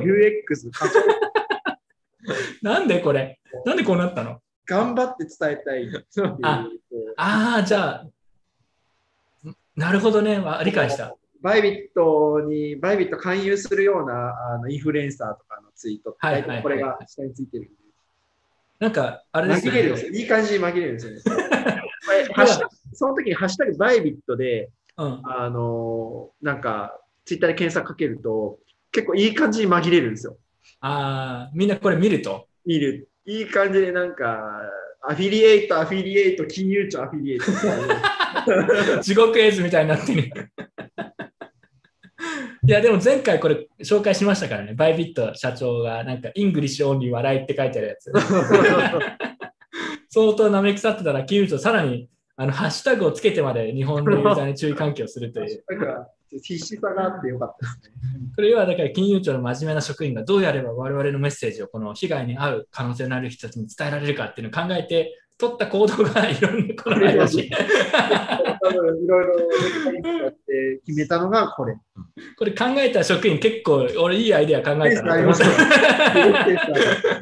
これ結構ナイスジョブだと思ったに違いないですねこれ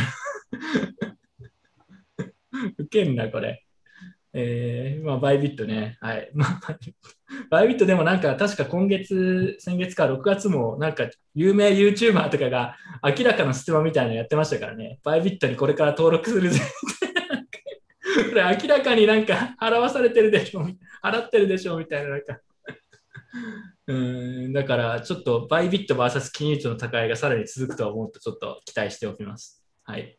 いい感じにプロレスしてほしい。でもこれ警告してもだってやれることないんだよね。これが海外のやっぱりババグというかさ、だって別に閉鎖もさせられないと思うし、どうすんだろうねっていう。うんユーザーがこれを見てまたフェアじゃないってツイートして怒るっていう感じが繰り返されるだけですよね。まあでも日本の日本の取引所の人からしたらこれはやっぱりフェアじゃないっていうのは分かる。まあそりゃそうだよね。だから海外にいるというだけでどうしようもないという金融庁。うんまあ、YouTuber とかがそれで警告とか捕まったら受けるけどね。まあ、本当それくらいしかないですけど。うんはい。ビットコインキャッシュさん、e キャッシュにリブランド、これ俺知らなかったんだよね、多分。はい。e キャッシュってもはやわかん、わけわかんないね。アイコンもこんなになっちゃって、うえー、ダサ。なんでこんなのになっちゃうの？誰が決めたの？誰が決めたの？なんかなってて、僕もバイナンスのツイートで知ったんですよね。なんかなんかちょっとネムっぽくなるね、これ。たはい XEC になっちゃった。単純に、単純に何何何のことか分かんない。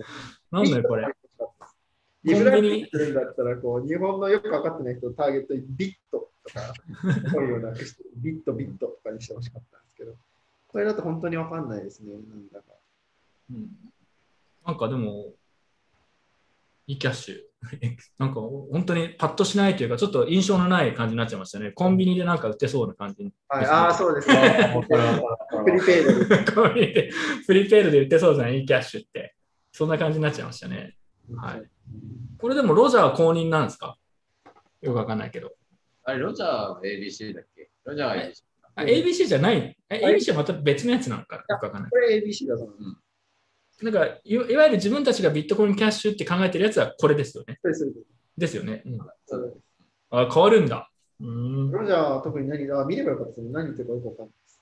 まあ、B キャッシュっていうと、ロジャー切れるけど、E キャッシュだったら怒られないっていう。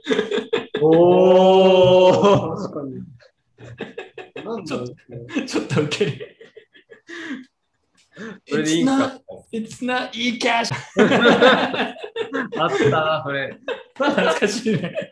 いや、これ覚えてる人は覚えてると思いますけど、そういう事件があったんで、そのビットコインキャッシュって呼べって言ってるのに無視して、B キャッシュって言ってたポッドキャスターにぶち切れて中指を立ててあの消えるというね、収録から途中でいきなり消えるという事件があって、あれは結構伝説の一件の一つですね。面白かった。まあ、ちょっと面白いというと、ロジャーにね、ちょっと失礼な感じがしますけど、まあ面白かったですね。はい。まあ、いいキャッシュになるらしいです、皆さん。ビットコインキャッシュはこれ公認なんですかねもう最近あまり聞かなくなっちゃいましたけど。ああ、来ましたね。この、今日のあの重要トピックの一つということで、自分、そんなに細かいこと把握してないんですけど、JPYC がまあバズっているという話ですね。JPYC ではなくて、こう JPYC のあのマーケティング手法がバズってるっていうのがこう正確なところで、こう JPYC ってもうなんか JPYC っていうとすぐにあの JPYC 岡部さんっていうアイドルみたいな人が社長そうですねアイドルがリツイートしてくるんですよ。もう秒でリツイートしてくるんですよ。JPIC でツイートすると。で、あ JPIC っぽいツイートをしても、なぜか JPIC がすぐリツイートされるのは、なんか社内にボットがあるらしくて、まあまあまツイッターで JPIC ってつぶやかれると、なんか通知が来るみたいなボットがあるらしくて、そうだったんだ。それであのリツイートしてるっていう感じなんですけど、でも僕は JPIC で一言も言ってないのに、それっぽいツイートしても、翌日にはいいね来てるんですよ。あ。え？例えばどういう感じ？えー これちょっと後で見ていただきたいですね。あのそうですね、なんか、まあ、JPIC の発行スキームみたいな話で、ちょっとつぶやいたちょっと待ら、ちょっと待ってね。あのちょっとそしたら俺これ今放送しながら JPYC、JPYC、JPYC ってツイートするんで、それで何秒で岡部さんが反応するか。俺もやろう、俺もやろう。一番早くリツイートされた人。ちょっと、ちょっと、ちょっとちょっと待って、俺ログインさせて、ちょっと待って、ちょっと待って。用意どんで、用意どんでみんなでやろう。ちょっと待って、読んで、読んでやりましょう。ちょっとちょっと何何秒で反応が来るかっていうのをちょっとライブで見ていきたいですね、これは。ちょっと待ってください。ハッシュタグが必要なの？いや、ハッシュタグなくていいと思います。普通に多分、あの、文章であれしてると思う、サーチかけてると思うんで。ちょっと待って。早くしてください。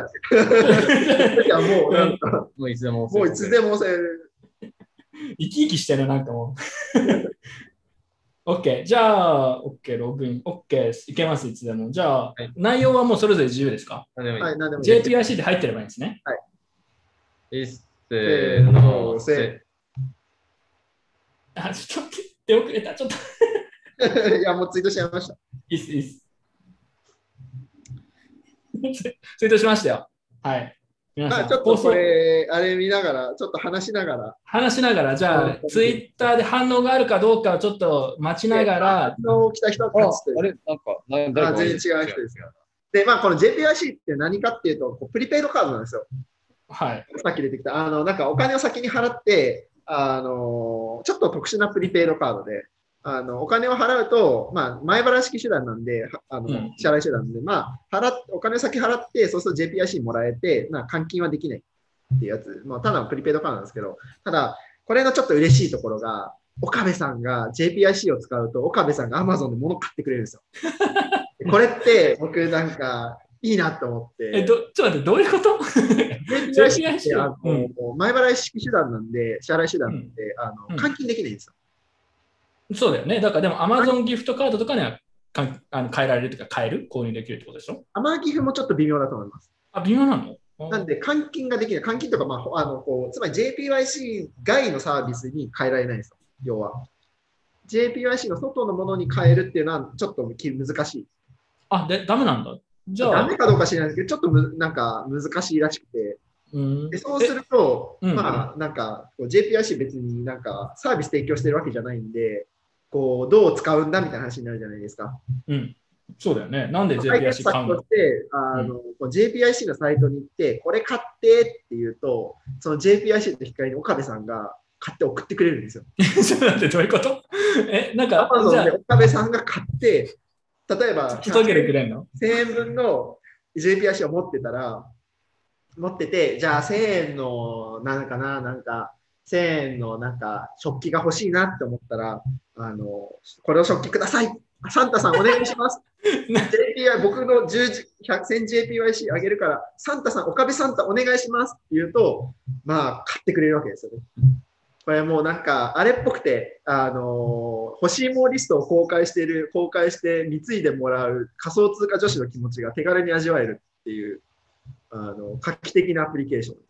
ちょっと待って、それでもさ、自分が例えばじゃあ100万 JPIC 持ってて、それを何、100万 JPIC を岡部さんに、岡部さんお願いしますって言ったらなんか100万円分なんか買ってくれるんですか？それとも送る必要すらないの？ちょっとよくわかんないまあ、送って買ってくださいみたいなこと言う。あ、送って買ってくださいって、あ、お願いするんだ。そうすると代わりに買ってくれるって感じですか？買ってくださいね。であそういうことだったんだこう感覚的には本当にあの欲しいものリストを公開しておじさんに買ってもらう仮想通貨女子の気持ちが味わえるっていう。なるほどアプリケーションです。はっきり。いや、別にでも自分これプリペイドポイントみたいなもんだと思うんで、別に良くも悪くもないというか、まあなんか、もうよくも悪くもないです。もう本当にうん。純粋な、あのテレフォンカードとかと同じようなものだと思う。ただ、まあ、この、縛ってくるのがあまりにも早くて、ちょっと話題になった。たへだ、ーちょっと遅いですね。今日仕事してるんですかね。仕事してください、ちゃんと。ちょっとなんか、自分たちのが JPRC つぶやいたら、桜で JPRC って他にもつぶやいてるやつが増えた。ちょっと錯乱されて、岡部さんが錯乱されてる、今これ。誰が一番、誰に一番早くこうリプライ来るかっていう、ちょっと分かんない状況になってきてますね、今。いやー、ちょっとちゃんと岡部さん仕事してください、ちゃんと。え ー一番最初に、この3人で一番最初にリプライ来たやつの優勝にしましょう。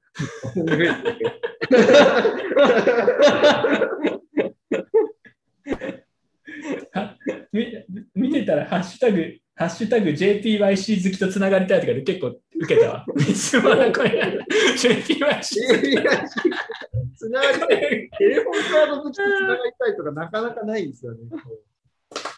えーでもこれ、これさ、でもなんかさ、今見てたらさ、なんか結構ツイッターで好きな人多いのかな？なんなんでこんな人気なの？いや、別にこれ自分良くも悪くもないと思ってて、まあの、ただ、まあ、こうプリペイドって言ってなくて、普通にステーブルコインって言っちゃってるんで、そこで、まあ、ああ、そうね。ステてかさ、ステーブルコインって言っちゃったらさ、それはなんかその仮想通貨的、暗号資産的なこうニュアンスを持ってるわけで、それは、ね、そしたら円で、フィアットで暗号資産売ってるっていうことになっちゃうんで、それ、その言い方をするのは自分たちにとってもリスク良くないかなならないんですかね。じゃあ一応ステーブルコインって、その、真剣債法上とかで載ってる単語ではないですそう。よね。ね、あくまでも、こう、日常会話的に使うもので、ね、っていう感じそこは特に、俺はね、関係ないと思う。うん。うん。俺は、なんか、見て楽しいからさ。いや、だから、えでもあれでしょ、要はさ、普通の人ってプリ、フィアット、例えば自分が10万円分の JPIC 買いたかったら、銀行送金で JPIC の会社に送るんでしょ？で、そしたらなんか、プリペイドのポイントみたいな、ポイントチックな ERC20 のポイントチックなものをくれると。で、で、くれて、じゃあ10万円もらいました。で、なんかポイントあれあれでしょ？それをユニスワップとか 使って他のコインと交換できるんでしょ？みたいな。うんだから、要は一方向であることを利用して、デファイとか DEX とかで使使えるというか、もしくはまあ価格ヘッジに使えるとか、そういうことを売りにしてるんでしょうけど、まあ別にいいんじゃないですか？まあ、その、ポイントとしては別に。で、まあ、そこで、まあ、ステなんか、まあ、こう、スなんか、なんか立て付けとしてステーブルコインだけど仮想通貨じゃありませんっていう、なんか微妙なマーケティングの仕方をしているので、そこが、まあ、気に入らない人は気に入らないのかなぐらいの感じで、まあでも、ただのポイントなんで、まあ、僕は何でもいいです。そうですね。いや、でも、いやでも、いやでも生揚げ好きって言ったじゃないですか。あ、僕は応援しますよ。応援します。い何これ何 ?BSC と同じスキームですかこれ？好きですよって言いながら。やいやいやいや、嬉しいよ。被害者ひどい、それはひどい。被害者マジでって言った。じゃあ、BSC と JPYC だとどっちが好きなの？さすがに BSC です。さすがに BSC。何さすがに BSC って。いや、BSC はやっぱ初めて使った時にちょっと感動しちゃったんで。まあそうね。JPYC はだから、要はその、ちょっとグレーな使い方をしなければ、岡部さんに Amazon で物を買ってもらえるという特典がポイントということですよね、要は。あなんか岡部さんはアイドルなので、岡部さんアイドルに近いので、やっぱアイドルに物を買ってもらえるっていうのはやっぱりいい。ああ、でなるほどね。で、こう、今日なんかニュースになってましたけど、えなこに買ってもらえる。えなこがね、アマゾンで欲しいものを買ってくれるって言ったら、ちょっと2倍ぐらいのお金とか出す人が絶対いるじゃないですか。そういう。まあ、これが自分の好きなアイドルとか女優がなんかれ連絡したらね、Amazon でポイント変えてくれるって、俺買うね、それね。そのそうです、そうです。そういう、そういうことか。たまたま女優さんじゃなくて岡部さんだった。え、ちょっとこれディスってんのよくわかんないね。はい。えあと、これちなみにツイッターのなんかスクショみたいなの書いてあるの。これ何？将来何倍になるのってこれでもステープルコイン。これステーブルコインのはずなんだよね、でも一応。でも、やっぱ、この間の先月 G 円っていうのが、GMO の G 円あ、違う、そういうことね。6倍ぐらい。ああ、10円ね。将来性がやっぱ気になっちゃいますテーブルコインってやるとちょっと値段が上がるように感じちゃいますから、なるほど。いやー、いいいですね。はい。まあ、なので、以上です。で、まあ、また岡部さんからリツイートもしくはいいね。反応ないですまね。あ、あのちょっとまた盛り上がりましょはい。じゃあ、岡部さんからツイートが何秒で来るかって、これテストなので、また来たら紹介しようと思います。は。はいい今日はね、これ遅いと思う。う。今日遅いですね。今日は何？なんか会食です。これね、これね、サウナ行ってサウナ。多分サウナ行ってますね。今、ちょっと携帯見てない感じなんですかね。エヴァンジェリストですね。よく詳しいですね、JPIC について。はい。えー次行きましょう。次はですね、えっと、ICP 運営が6000億円投げ売りということで、これすごい下げ方してたね、確かに。もう右肩下がり。すごい、すごいね。うん。え、でもインターネットコンピューター超なんかあれなんじゃないの？期待されてたプロジェクトなんじゃないの？うん。そうです。期待されてたんですけど、まあ、所定の値段がまずすごい高かったんですよ。確かにめちゃくちゃ高かったね。もう値段がまず高くて、まあ、そこからまた倍弱ぐらい、1.5倍ぐらいまで上がったんですけど、そこからもう6000億円投げ売りで、ICP も使い方が基本ロックなんですよね。ロ僕はあんま詳しくはないんですけど、ロックしてなんかやるみたいな感じで、つまりなんか、あの、エアドロップとかであのユーザーに付与したトークンは全部ロックさせておいて、とか、まあ、あの所所定で変えた人、投資家の人たちとかの、うんえー ICP をロックさせておいて、えっ、と、一気に投げ売りしてたんじゃないかみたいな話になって、そうすると結構、まあ、批判というか、起きて、まあ、これ一種のラグプルじゃねえかみたいな話うんにしてたっていでう。要は初期の投資家はまだ売れないってことですよね。そしたら。あ、まあ、あれ、あのロックしてなければ、全然大丈夫ロックしてない人、まあ条件があったんですね。なんかまあ、ロックの。なんか使い方がロックする、基本ロックしてなんか、なんかステークするみたいな感じの使い方。はいはいはいはい。なまあ、るほど。一般的な感じで、あのだだ僕はそんなにすごい詳しいわけじゃないんですけど、あのうん、自分も全然詳細わかんないね。ただ聞いたのは、フルノードになるのに、その申請が必要で、なんでかっていうと、フルノードが一番性能が悪いフルノードがボトルネックになるから、みんなこう専用のハードウェアかなんかわかんないけど、まあ、要は強い人しかフルノードさせないみたいな感じ、そうねうん、なんで、すごい厳しいんで。うん、で、まあ別にそれはそれで、まあどういうプロジェクトかも細かくは自分いずれにせよ分かってないんで、あれですけど、まあでもこれ、パブリックブロックチェーンだからないよねと思ったんですよ。ブロックチェーンとは言ってないですね。うん、だからブロックチェーンじゃないといないということなんでしょうから、別にじゃあいいじゃんと、まあ好きにやったらいいじゃんって感じだけど、なんかやっぱりコインマーケットキャップとかね、コイン月光とかに載ってるとやっぱ似たような感じで扱われるんで、なんかちょっと混乱させるようなってとこだけですね。あとは6000億円投げ売りって書いてありますけど、別にこれ投げ売りしないって言ってなかった。投げ売りしないと約束してたわけじゃないですよね。あの特に、あとはなんか基本、運営ってあのロックアップって言ってあの、通貨ないくらあの何年間ベスティングしますみたいな最初に公表してたりするんですけど、この人は別になんか詳しく公表してるわけではなくて、まあ持ってるかもねぐらいの、運営全然ロックしないで持ってるかもねぐらいの感じだったんで、別に投げ売りしても、まあ、僕たちはこうとやかく言う筋合いは、こうないです。ねうんまあうんこう倫理的にどうなんだみたいなのは、まあ、置いといて、この会話に倫理なんて存在しないですよ。はい。だから、ないですまあ僕たちが何か言う筋合いはないということです。うん。まあだから、そうだね。自分もそれは同意だね。別にもともと占いなんて言ってなかったわけだし、まああり得るよねっていう、そういうのも含めて自分で投資したんでしょって感じですけどね。この金額はやっぱすごい、まあ、EOS 以来ですよね。いや、イオスよりすごいですよね。これすごいよね。でもね、若干イオス集するんだよね。ちょっとよくは説明できないけど。うん。結構僕、前々から EOS 集するなっていう気がして、イオス集ってなんかひどいあ ひどい言い方だけど。まあ、すごいあの所定の価格が高い、まあ、EOS も所定の価格が高かったあとあの、トークン持ってないや持ってないエンジニアがめちゃくちゃこれすごい技術だって言ってるのが面白いんですよ。うん。トークン持ってない人が、持ってないエンジニア系の人たちが、あこの技術すごい、トークン持たないで言ってるよく持たないで言ってんの？あ、そう。あたりがうん、やっぱこう似てるなって、様子も結構そんな感じだったんですよ。うん使いこなし確かにすごかったんだよ。あのもまあう秒でトランザクションが通せてみたいな様子は。っていうのが当時としてはすごい画期的だったんで。だからトークンたくさん持ってる人はうん何も言わないっていう感じとか。なんかこれ、要はファイルコインとちょっと似てるという、まあなんかちょっと詳細はね、全然わかんないんだけど、AWS をなんか分散化させるみたいなことでしょ 本当ざっくりとしか知らないんだけど。こんな感じでなんか、うん HTTP リクエストっぽいものが売ってるみたいな。うんそういう感じなるほど。まあ、なんかもはやこれはもう、ビットコインとかクリプトとかそういうのとは全然もはや違う世界なので、なんか自分は特に感想はないですね。あ、そう、そうかっていう感じですね。ただ6000億円はすごいなっていう。こういう投げ売りってのはよくあるあるですか？うん、ちなみに、あの別企画でね、50万円チャレンジでモッチーが、あのショートについてヨーロピアンさんに学んで、そしたらモッチーがなんか 連絡が来て、今、なんかこのインターネットコンピューターっていうちょっとこのわけのわからない名前のやつをショートしてますとかちょっと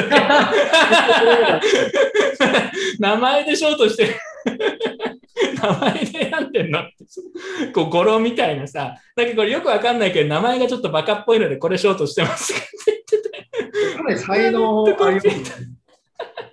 名前バカっぽいで相当するのは結構才能あると思う。いやー、マジウケるよね。はい。というわけで、えーなそういうのがありましたね。結構あれも受けた。はい。そして、あ、そうだ、これちょうどだから次、完璧な、完璧な前振りになったんだけど、モッチー可愛いトークンが発行されるというね、神事がありまして、これめっちゃ面白かった。これ何かっていうと、あのクリプタクソさんにスポンサーしてもらっている50万円企画の方で、まあ、モッチーが、まあ、自分と競争してあのトレード勝負みたいなのやって、あとはヨーロピアンさんにいろいろ教えてもらってるんですけど、それを見た、まあ、ファンですかね、このフィーさん、ファイさんから、がなんか勝手にモッチートークンを発行して、えーっと、流動性すべての LP トークンを全部モッチの番組内でこうチラって映ったアドレスを書いこうなんかメモったかなんかわかんないけど、それを全部 LP トークンそこにぶち込みましたと。で、これでみんながこのモッチートークンを買って BNB をこのプールに投げ込めば、この、これでモッチーが勝てるっていうことで、モッチー可愛いトークンを発行したらしいです。はい。これめっちゃ面白かった。で今ちょっと価格が下がったりしたからわかんないけど、えー、なんか、トレードする人いるんですね、買うだけでなくて。いトレードしてるやついるんだよ。これ、いや、トレードしてるやつマジセールアウトだと思うよね、これね。トレードはするものだけど、これは一方方向で BNB をプールに突っ込む作業をするためのトークンなんで、えー、なんか自分が見たときは800ドルくらい来てましたね。うんで、それをモッチーに言ったら、なんか、少しだけデファイが好きになれましたって言って。今更デファイが好きになりましたとかって言ってて、その別の動画でデファイが分かりづらすぎてクソって切れてたから、あれもマジ受けたんだけど、デファイ好きになったらしいです。はい。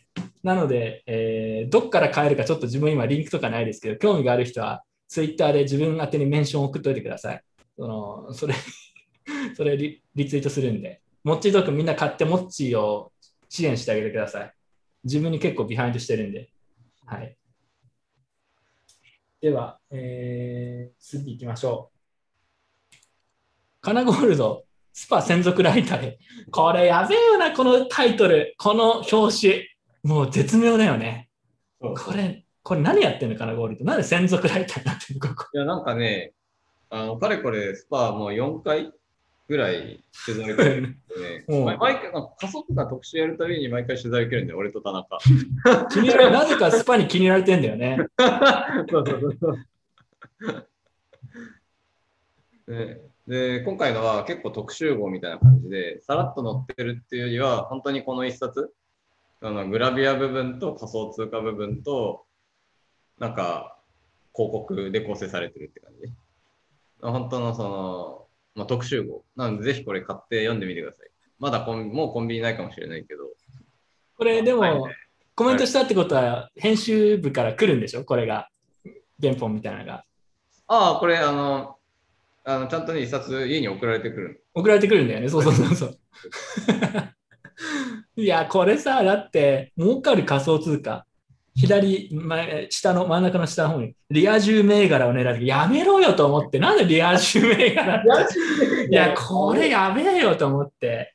いやー、だからこれ出たのいつだっけ？もう本当に価格ガーッと下がり始めたくらいの時だよね。もうなんかやばいサイン出てんなと思って。うん。2週間ぐらい前じゃなかったっけ？うん。これ出たの。しかもさ、うん面白いのがさ、お宝コイン値上がりランキング3位、ベーシックアテンション、2位、イーサリアム。この時点で結構笑えるんだけど、1位何なのこれ？うちなんだっけ？もはや知らない。もはや知らない。ベーシックアテンションとイーサリアムと続くのは結構ウケるんだよね、俺これ。バットとか誰買ってんのみたいな。バット、バやバットは BF さんも扱ってますから、あんまり一緒だよね。バットね、はい。ウケるな、だからこれ芸術点高いなと思いましたね。億り人サラリーマンの化け物、いやー、本当にすごいこう、うん、適度に下品な媒体を作るということは、本当にすごい。でもね、い。や、でも仮想通貨に関しては、結構まとめだよ。あの、俺、俺のページと、マイさんのページと、うん。CZ のページとか、CZ なの？なんでスパで CZ なの？そこ並んでるからね。いやー、なんかね、ウケんだよね。この表紙からは考えられない、ちょっと婦人なのもウケんだよな、ちょっと。明らかにやばい雑誌なのに、なんか、世代受けて案外まともだから。すごい、すごいですね。いや今後もスパには頑張ってもらいたいと思います。そうそうそう。ぜひね、あの、購読してあげてください。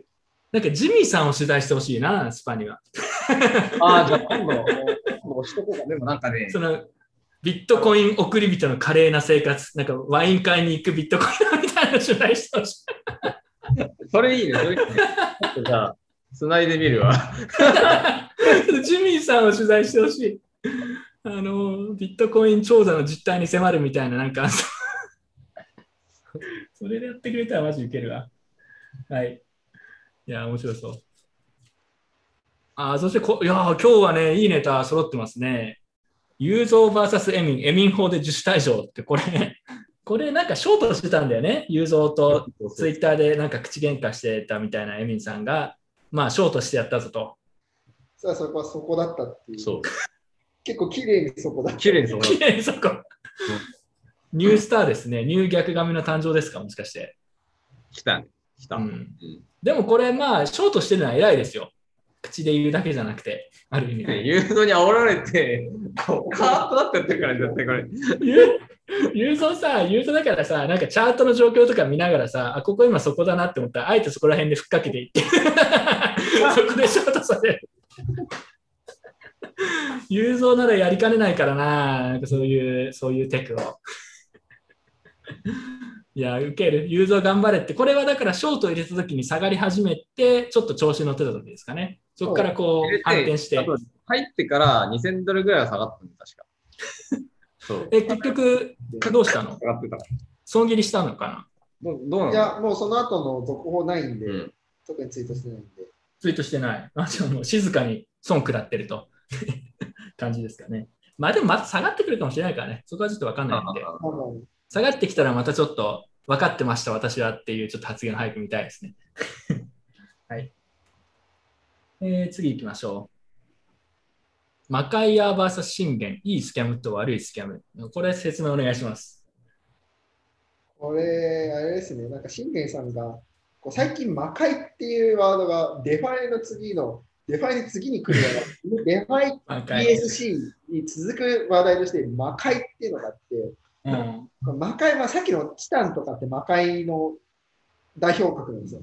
うん。な何かっていうと、なんかよわけわかんない、なんかあの昔 BSC でわけわかんない API でやってたのが、今度はあのイーサリアムのサイドチェーンのポリゴンっていうポリゴンね。うん。ポリゴン上であの BSC でもなかったようなやばいやつっていうのが結構出始めて、で、このツイッターは信玄さんがこうこの魔界って言われるやつについて、まあ、注意喚起、まあ、リスク考えましょうねみたいなことをツイートしたら、こう魔界の住民にすごい噛みつかれたっていう、ただそれだけの話なんですけど、こうなんか結構パワーワードたくさんあって、いいスキャムと悪いスキャムがあるっていう。まずなんかそういう哲学的な話題からこう始まって、はいはあとはまあいいスキャム、あ悪いスキャムがなんか界隈の魔界のリテラシーが上がると悪いスキャムが減っていいスキャムばっかりになるみたいな。それは結構面白い。この右下の。あ、これね、右下のリテラシーがああ上がると悪いスキャムに手を出す人が減る。スキャムの質が向上。まあいいスキャムだね。スキャムの質が向上っていいね。俺それ好きだな。スキャムの質が向上っていう表現。当に、これ本当っていうあたりですね。なるほどね。で、なんか、バトってるらしいね、最近。その、魔界の住人。ま、魔界って、いや、魔界ってなんかその、魔界って聞くとかっこいいけどさ、なんか要はスキャムって盛り上がってる人たちでしょ？簡単に言うと。で、本人たちも認めてるわけでしょ？まあいい、いいスキャムと悪いスキャムという定義があるようですけど、そこでは。まあ、まあ、そっかっていう感じですけど、自分は。まあ、自分はそこには行きたくないけど、うん。うんだから、あれでしょ、チタンとかそういう話でしょ、要は。代表格。代表格チタン。うん、で、魔界の住民とイーサリアンが、なんか、やり取りをしてるというのがあるらしいですね。たまにちらっと見たりすることはありますけど、僕はできるだけ。人妻とかそういう人たちとか、なんかいろんなキャラクターが最近出てきてて、結構楽しい会話にはなってきています、ね。うん、なんか自分はあんまりここら辺は積極的にコメントをしないようにしてますけど。まあでもなんだろうな。どうどう思いますか？これに関して。自分が思うのは、なんか、いや、ぶっちゃけると、お俺的にはさ、イーサリアムもそんなか、まあ、イーサリアムとか、イーサリアム上のデファイアプリケーションね、BSC とかもそうだけど、あんま変わんないからさ、なんか別にそんな批判することあんのっていう、そのお互い、みたいな。その、なんかそうそういう感想しかないですね。うん、自分は。もちろん、イーサリアム上のものでも、まあ、最近は結構それこそポリゴンとか BSC とかに結構映っちゃったんで、そういうのが。うん。まあ、生ハゲが好きなね、BSC とか。BSC がちょっと下火になってきたらポリゴンっていう、そういう感じでなんか映ってってるだけなんで、なんか別にそんな、別にイーサリアム上のものだからいいとか悪いとかそういう話は全然ないんで、構造構造的に一緒だったらね。うん。特に別になんか、こう、攻撃してるわけでもないんですけど、うんうん。まあでもまあるよねぐらいの感じ。まあそうそう。まあ別に注意喚起するのはいいと思いますけどね。それはでも、まあこの人たちリスク分かってやってるんでしょもうどうしようもないですよ、だから。もうまあつまり分かってやってんだったらいいようん。言っても言ってもしょうがないしさ、もうなんか 勝手にやってくださいって。うんワードセンスがやっぱいい。まあ、ワードセンスはいいですね。なんか、いいスキャムと悪いスキャムがあり、悪いスキャムの質が向上するって俺すごいいいなと。スキャムの質が向上するってパワーワード。効率よく騙すのかどう、あのそれどっち、どっち向きの話なのかわからない。どっちそうそうそうそう。スキャムの質が何を意味するかよくわかんないから、それが面白いんだよね。いや、これ結構ウケんな。いやね、まあこれね、今に始まった話じゃないなっていうのがあってさ、あのこういうのあるんだよ。その、なんかさ、例えば配当型ウォレットとかさ、なんかポンジとか、うんまあ、ポンポンジって聞くと、なんか悪いイメージ持つじゃん、うんまあうんまあ普通はね。なんだけど、一一部にはね、あの、ポンジって聞くと、お、儲かる。ああ、そうそう。で、しかも、その、儲かるって思う一方で、最後の人は絶対に盛大に負けるって分かった上で、儲かるって思って手を出すっていう、そういう人種って、実は結構昔からいる。そうそう、いや、それはそう思う。うん、要はだから、あれ、出るタイミング間違わなければ、これ儲かるぞって言ってわざと。うん、そういうことだよね。まあ、だから、そういう人たちはそういうゲームをやりたいからやってるわけで、まあ、まあもう仕方ない、仕方ないというか、言っても、だからね、別に言ってもどうしようもないから、うん。まあでもあれなんじゃないかな。それをこうデファイと言うなってことなのかもしれないけどね。その、そのゲームを。まあでもそんなこと言ったらデファイ、イールドファーミングとかやり始めた時に自分は同じやんと思って。まあまあ、そうここは踏み踏み入れないようにするけど、俺。あのさ、なんか24時間で死ぬ日が来るか、そうだね。なんか3年ぐらい持ちそうだなって気になるか。まあそういうことだねあ。まあ要はだからリスクがどれくらいこうあるかってことで構造が同じでも信頼できるチームがやってすぐに飛ぶ確率が低いんだったらいいって言ってる。要は質のいいスキャムって言ってるように聞こえますけど、ここで、ここでやめときます。はい。質のいいスキャムはでも俺超気に入った。ちょっと使っていこうと思います。ありがとうございます。はいい。いい質のいいスキャムってすごい深みがある。その、なんかいろんな想像がかき立てられるよ。はい。これもなんか似たような話だね。何これ？あ、これね、なんかね、極度妄想がね、オマルシと戦ってたんだよね。オマルシオマルシを知らない人向けに説明すると、うん。あの海外の、まあ、株式系でもそうなんだけど、あの反社のネタ、反社会的勢力のネタとか、まあ、そういうのをこう目ざとく見つけてきて、いじって投稿するっていう、そういうアカウント うん、知ってる。で、まあ、例に漏れなく、その、バイナンスにその、なんだ、ハマス、ああ、あさ今日話したんですよね。ハマス系のところから、こう、お金が流れてるみたいなね。それを、こう、引用リツイートしながら、こうバイナンスは悪い会社だみたいな、そんなこと書いてたと。で、そこら辺の話を踏まえて、あの、まあ、極度妄想はね、あの、まあ、もうちょっとこう中立的に世の中を見ましょうやと。いうところで問題提起をしてるというところで、このマルマンが、こう、なんかね、その結果、どうなるかも考えればいいよいいと思うよ。考えましたが、あなたの意見を聞きたいです。どうなるんです？どうなると思う？いや、だから、質問に質問で答えちゃダメだよ。まず、無知の知みたいな感じになっこれ永遠に、永遠に続くわけでしょ？どうなると思う？いや、私はあなたの意見が聞きたいです。まず、まず自分の考えを言うのが先だろうみたいなのをこうずっと続けてそので まあ。なんかその、この話みんな見てる人は多分大体の人が、あのーまあバイナンス便利だなと思いながら使いながら、ただ KYC やってないとテロリストも使えて、えー良くないなとか、あとは日本みたいに真面目に頑張ってると一緒は割り食って、なんか良くないなとか、大体みんなそんな感じに思ってる。ね。まあ、間違いではないと思うんですね。まあそうだねっていう話なんだけど、今回のそもそものこの、このなんだ、オマールマン VS あの極度妄想に発展した元の記事って何だったかっていうと、うんあの、ハマスからこうバイナンスにお金が流れてるみたいな話なんだけど、あれってもうちょっと正確にどういうことかっていうと、あの、チェインアリシスってあるじゃない？うん。で、チェインナリ室は、あの、あの手の分析会社の最大手で、えっ、と、FBI とか、まあ、そういうところからもお金もらいながら、まあ、仕事してる人たちですと。で、なんだけど、他にも、あの、中小チェイナリストみたいなのがあって、うん。そそこは結構、あの、結構苦戦してるんだよね、ビジネスの機会。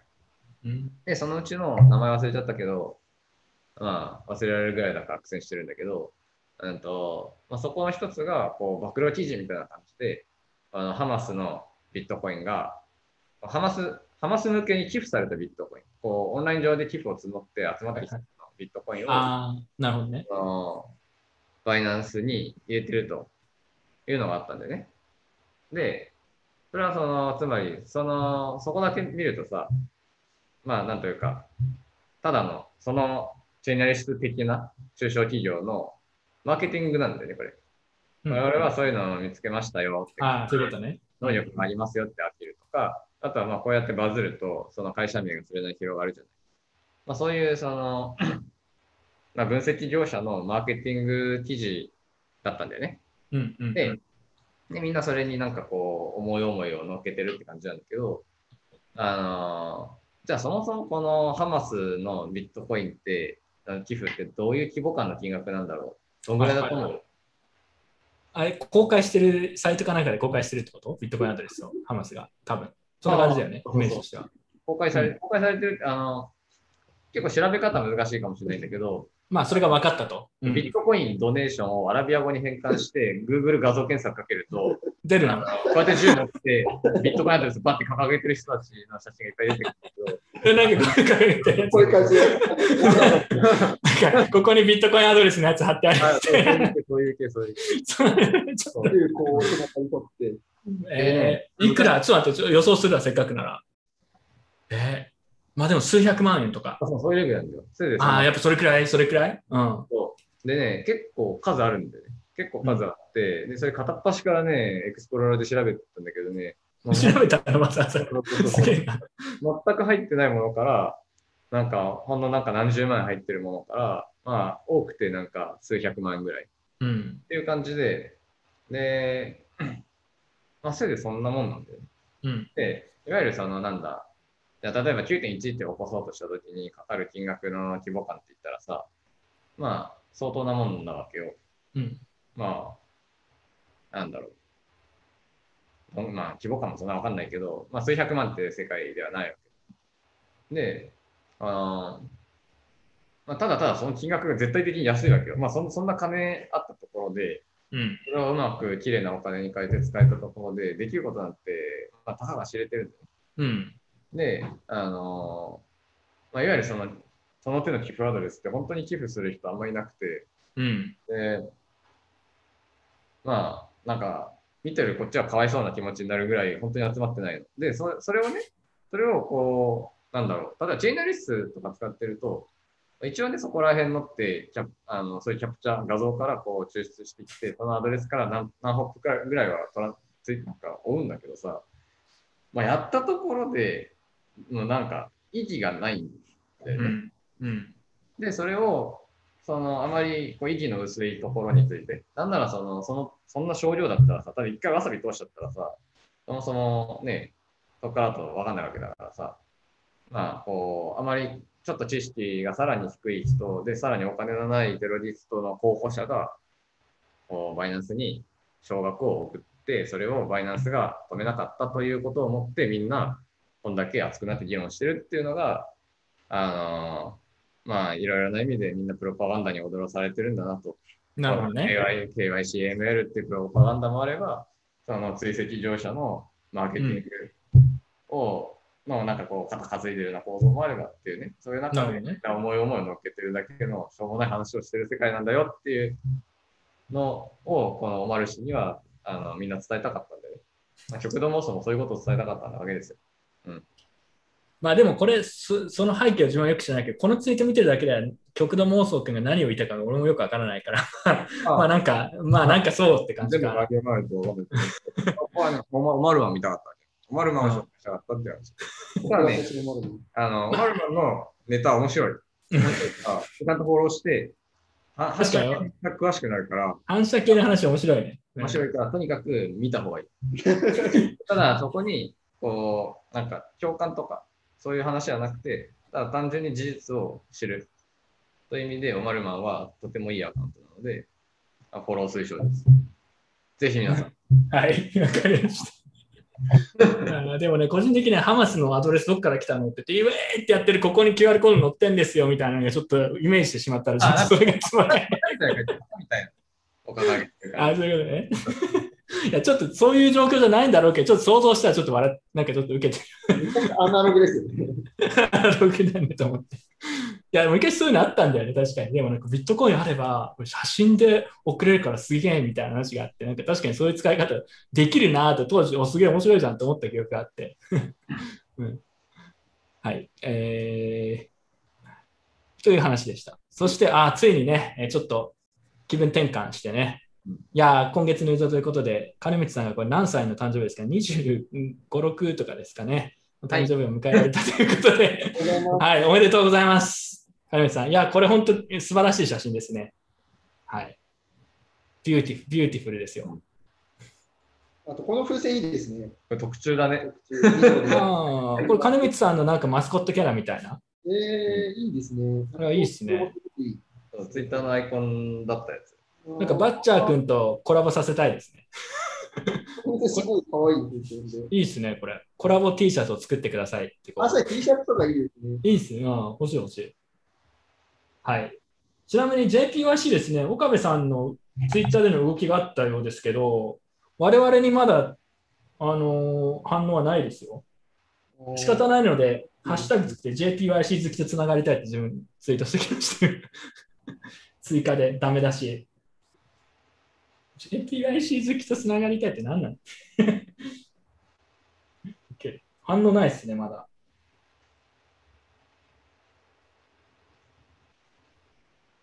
でも8分前にツイート自体はありますよ。サウナですか？これは。サウナからですね。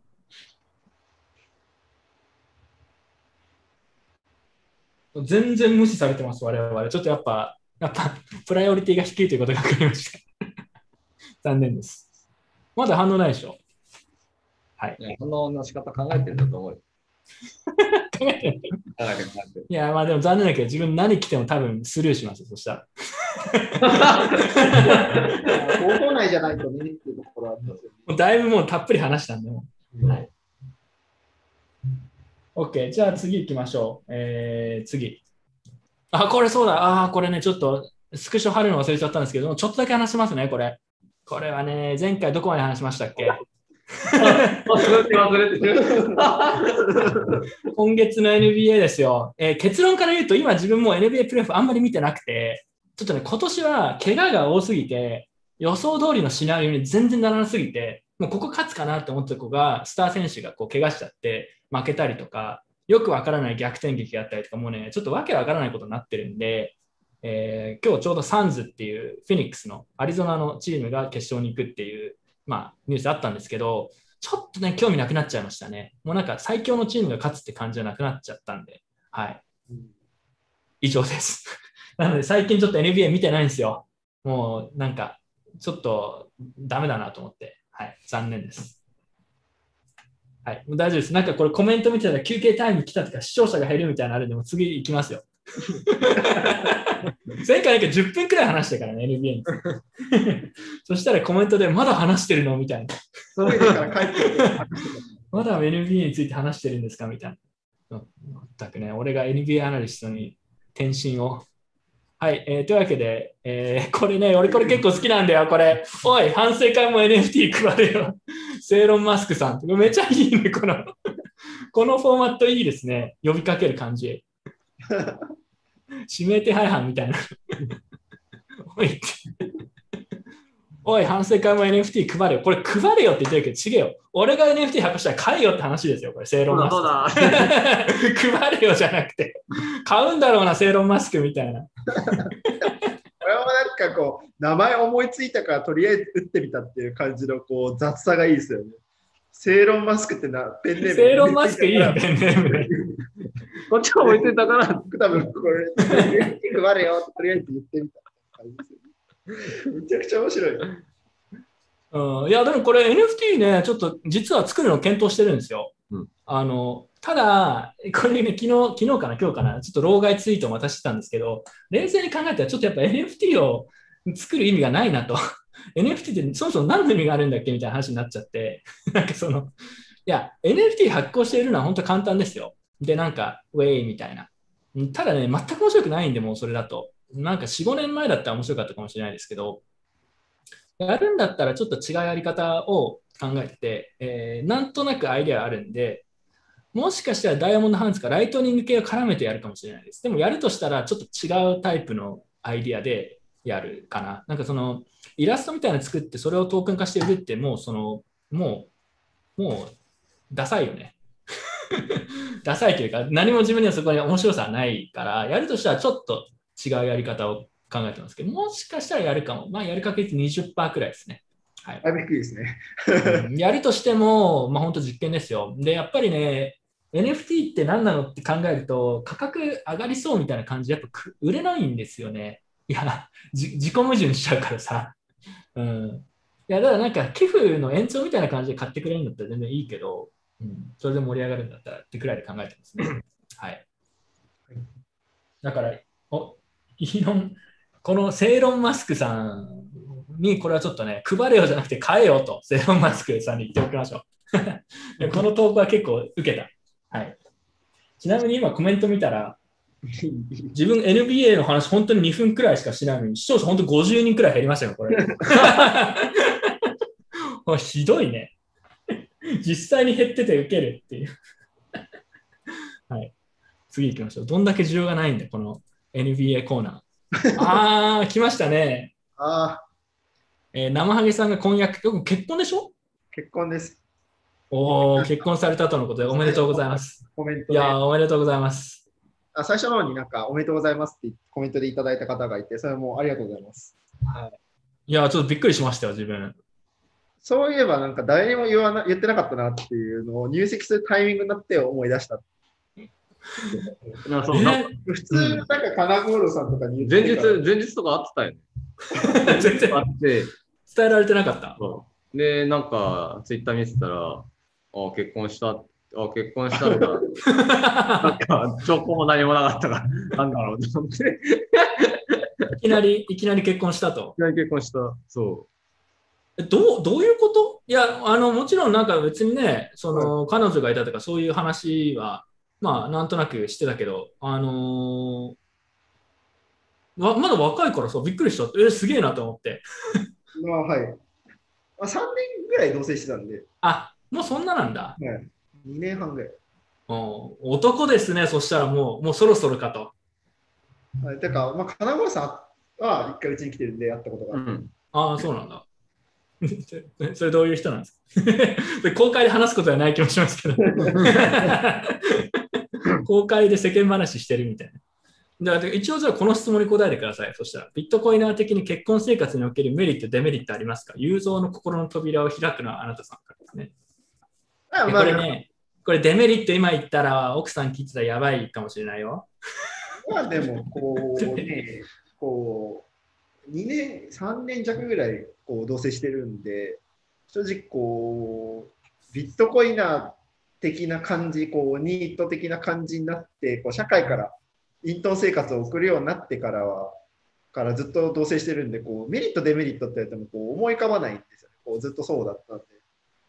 こう社会から離れたのとほぼこう同時期っていう感じなので。あっちは普通に働いてるんですか？社会で。いや、特に。あ、そういう感じななんのか僕と同じような感じです。あ同じような感じなの仕事手伝ってもらったりとか、そういう感じで。あ、なるほど。じゃあ一緒に仕事したりみたいなのもあるみたいな。そう似たような感じです。それいいですね。そしたらなんか、あの、か片方が、例えば日本出れないから好きなとこ行けないとかそういうのなさそうだしそう。いうのもないですね。なんで、うんまあ、なんか両方社会からこう、こう 両両方ニート。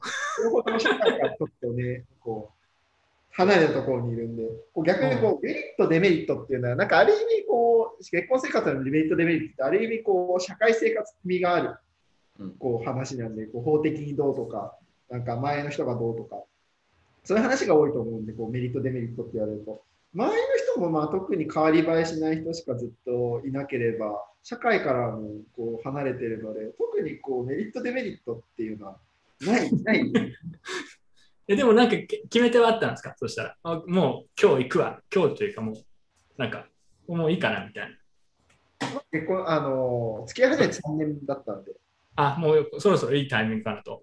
そうそう。おー、すげえな。男ですね。これでコメントもありますけど、ブロック男がどんどん卒業していくという。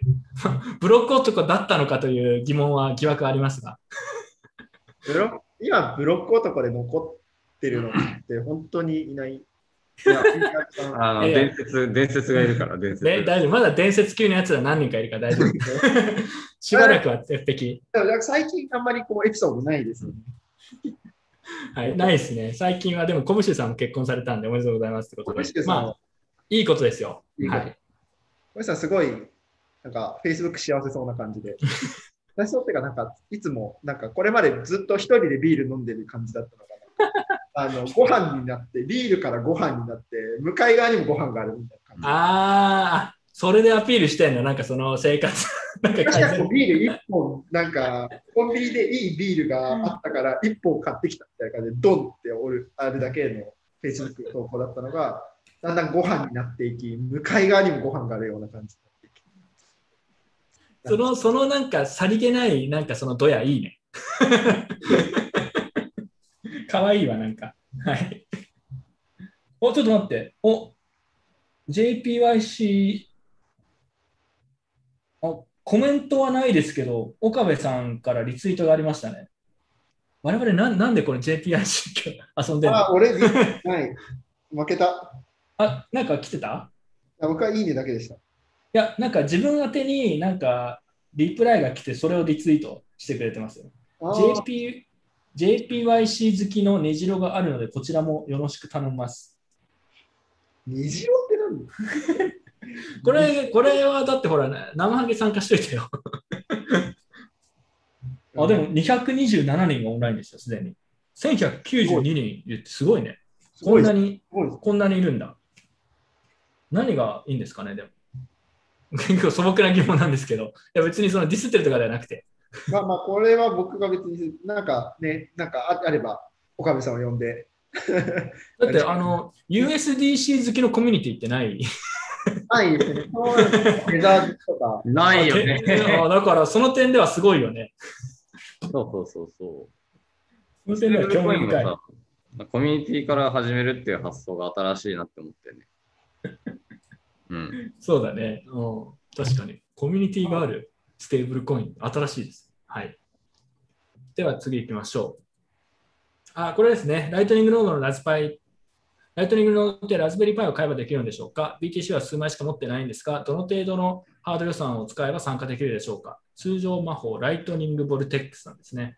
まあ、これダイヤモンドハンズであの序盤説明したやつですけど、まあ、大体2万円くらいで全部一式買えますね。うん。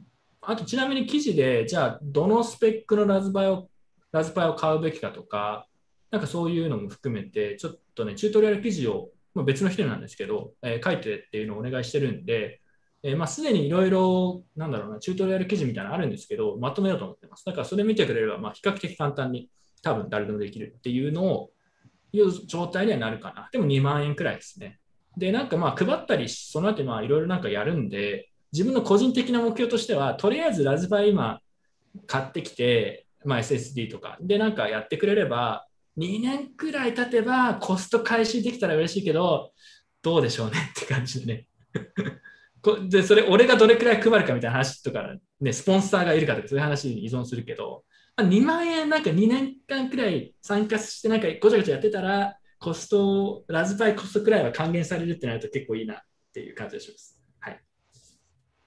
っていう感じです。まあそんな高くないんで、1回しかもセットアップすれば割と簡単で、自分も1回セットアップしたらもう何もやらないで置いてるだけなんで、基本的には。うん。まあそういう感じで、一ね、一家に1台あると結構可愛いですよ。次。あ、これ、これじゃあ、これ、カナゴールドかな？生揚げちょっと読んでくれないちょっと真面目な質問だね、これ。あこんにちは。私は2018年から BTC とイーサを10ずつ保有してるんですが、極度のめんどくさがりなので、ずっと国内取引所のレンディングに預けっぱなしで放置していました。昨今の、デファイ、イールドファーミング、ステーキング、寿司職人、パンケーキ、パラチェーン、インターチェーン、Web3.0、ICP さっぱりわからず、えー今から大きくリスク取るのではなく、確実堅実に、えー BTC とイーサーを運用するには何がいいんでしょうかこのまま中央集権のレンディングでもいいんですかねジャック・デカマラーズ。ジャック・デカマラーズ？ああ、ジャック・マラーズの、あれか、ストライクのジャック・マラーズの。デカマ、デカマラーズ。まあまあまあ、はい。どうでしょいいんじゃん？うなんかなんか、ま、ガチでちょっと回答してみてください。はいポイントとしては、この人が極度のめんどくさがりっていうのは結構ポイントな気がしていて、うん。極度のめんどくさがりの人は、あの鍵管理しても多分どっかになくすと思うんで、確かに。それだったら、あのまあ、中央集権取引所でも、まあね、そのゴックスだったりとかラグプルみたいなリスクっていうのは、まあ、もちろんありますけど、でもまあ、ある程度ね、あのちゃんとしちゃんとしているというか、まあ、ある程度実績があるようなとこだったら、まあ、めんどくさがりって言ってる人は、置いといた方がいいんじゃないですかね。こうこれで下手に変に動かして、なんかまためんどくさくて放置してみたいな。で、イードファーミングとかってマジ3年後どうなってるかわかんないんで、こうさめんどくさがりで3年間もう一回放置しまして、まあ、いつの間にか2024年になってました。さあ、自分の寿司のなんか残高見てみましょうって言ったら、なんか寿司ラグプルしてんだけど、そうそうそうそう。もう目も当てられないって感じになるそまあ、こうね、ずっと見てるわけで、ずっとなんか関与できるわけじゃなくて、あの、めんどくさがりでっていうのであれば、もうこれでいい気がします。それか、まあ何もしないか。う。うん。うんまあえなんかー、てか、そんなもんね。うん。極度のめんどくさがりって書いてあるのがでも交換があって、まあ多分それ分かってるんだろうから、自分も多分デファイとかに中途半端に手出さない方がいい気がしますね、そういう人は。だから多分中途半端に損するか、あんまり得しないかくらいになると思うんで、それだったら利率とかはそんなに自分でやるよりは良くなくても、まあ興味があるんだったらち取引所のレンディングでも何でもでいいんじゃないですかね。うん、割とそういう人いると思います。なんかその積極、例えば自分もちょっとやったんですよ。そのなんか RSK っていうあのルート、まあ、もともとルートストックって名前で、ビットコインのサイドチェーンみたいなプロジェクトで、そこでなんか最近、あのデファイ的なやつが流行りつつあるって話を聞いたんで、あ、そうなのって、ちょっと試してみたんですね。結構めんどくさかったですね。うん、だから、そういうのをやろうと、自分はそれテストでやってるからいいんですけど、本気でなんかレンディングで利率求めてやるみたいな、ちょっと正直やりたくなかったし、めんどくさいと思うんで、税金の話とかもあると思うし、金額によっては。うん、なので、まあ、中央集権のレンディングでもや、もうまあまあ、もしくはもうやらないからですね。司法集権のレンディングでもステーキングとかだと持ってるコインの銘柄によっては結構高い利率のとこあるんで、それこそ。まあ、そんなんとかの方が中途半端に自分でやるよりいいんじゃないかなって思いました。はい、割と真面目な話、回答ですが、はい、そういう感じですね。で他にもこういう人結構いそうだなと。では次行きましょう。これ最後かな。多分これ最後か。これ、え、それこれカナゴールド読んで。ビットコイン、アルトコインの価格が下落と比例して、えー、クソより劣る悪玉金インフルエンサー影を潜めておりますが、彼らと交わらない方法はあるのでしょうか？ツイッター等で見かけると即ブロックしていますが、非がありません。最良かつ最高の方法を教えていただけませんか？うんとね、あとね、あの、ブロックしてるのに、こう、まだ目に入ってくるっていうのはね、ブロックが足りないよ。あの、多分なんか、悪いやつだと気づかずに、こう、フォローしちゃってて、そいつがこう、いいねとかリツイートしてるせいで見えちゃうみたいな。まあ、そういうパターンがあると思うからね、ちゃんとね、見返した方がいい。変なやつ混ざってると思うよ。なんかこう、うん、多分一人ぐらい混ざってるよ。で、えっと、あとね、まず、まずそもそもね、この悪玉菌インフルエンサーみたいなの、これ、あの、ちゃんと見てた方が楽しいと思うよ。そこ。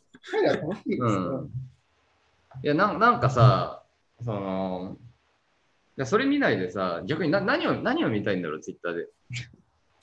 やっぱ。いや、うんいや、いや。あのなんだろう。自粛こうあね、ビットコインとかアルトコイン、まあ、特にアルアルト触ってる理由はさ、こういう人たちをさ、見てさ、こうみんなで一緒に盛り上がる。こうやって反省会でさ、盛り上がれる。そう反省会が面白いのはさ、こうこういうインフルエンサーのおかげだと思うんだよね、俺は。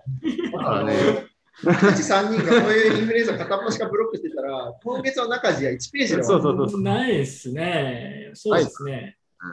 えちょっと待って、そんな悪玉菌インフルエンサーの話しましたっけ、今回？いやー、あの本当のやばいやつは怖いからね、扱わない。確かに。本当にやばいやつは我々扱ってないですから。あでもこう、これ、これ、こういうね、あの、今月の中地の中にたくさんのいますから、こういうそうそう悪そうそう玉菌インフルエンサーをたくさん見て、まあ、こういう感じかなっていうので。あとさ、まあそうだね、まあ、そういう考え方もあるかなと思うんだけど、ツイッターなどで見かけると即ブロックしてますが、えこれツイッターしなければいいじゃん。これはある そうそうこれは 元を立て立つという戦略はないかなってちょっと思って、うけんなと思って。うんまあ、ツイッターで、なんだろうな、なんかツイッターで有料な情報、有用な情報だけ受け取ろうっていうのは、ちょっとか甘えかなっていう気がします。まあでもよくわからないところからなんか飛んでくるネタ系、ネタ的な話がちょっと受けたりすることもあるんで、まあ、全部ブロックする必要はない気がしますけどブ。ロックするよりも多分楽しむマインドを育てた方がそうそうそうそう。あとさ、ちょっと結構ガチな話をするとさ、ツイッターでリスト機能みたいなのあるんで、リスト使えばいいんじゃないの？そのフォローしたい人だけリストして。こ れ普通のアドバイスだね。まあ、テクノロジーで解決じゃん。そうそうそうツイッターのサービスを有効活用する。答え出たかもしれない。リストを使いましょう。そう。なんかフォローしたい人だけのリストを作って、それを見ればいいんじゃないですかね。はい、自分使ったことないけど、リストそんな。というわけで以上です。今日ここまでですね。はい。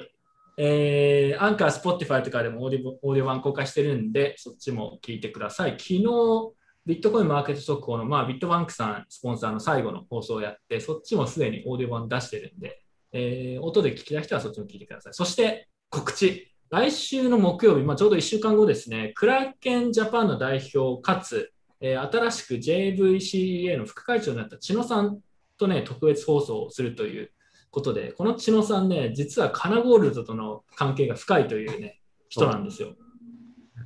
あそう、あの、東証時代にね、あの、同じ部署、東証の中にもまあいっぱい部署があって、で、その中の私は、あの、クリアクリアリング機構っていうところにいたんだけれども、まあそこで、こう、本当にすごい、すごい近いところで働く、物理的にも、仕事内容的にも。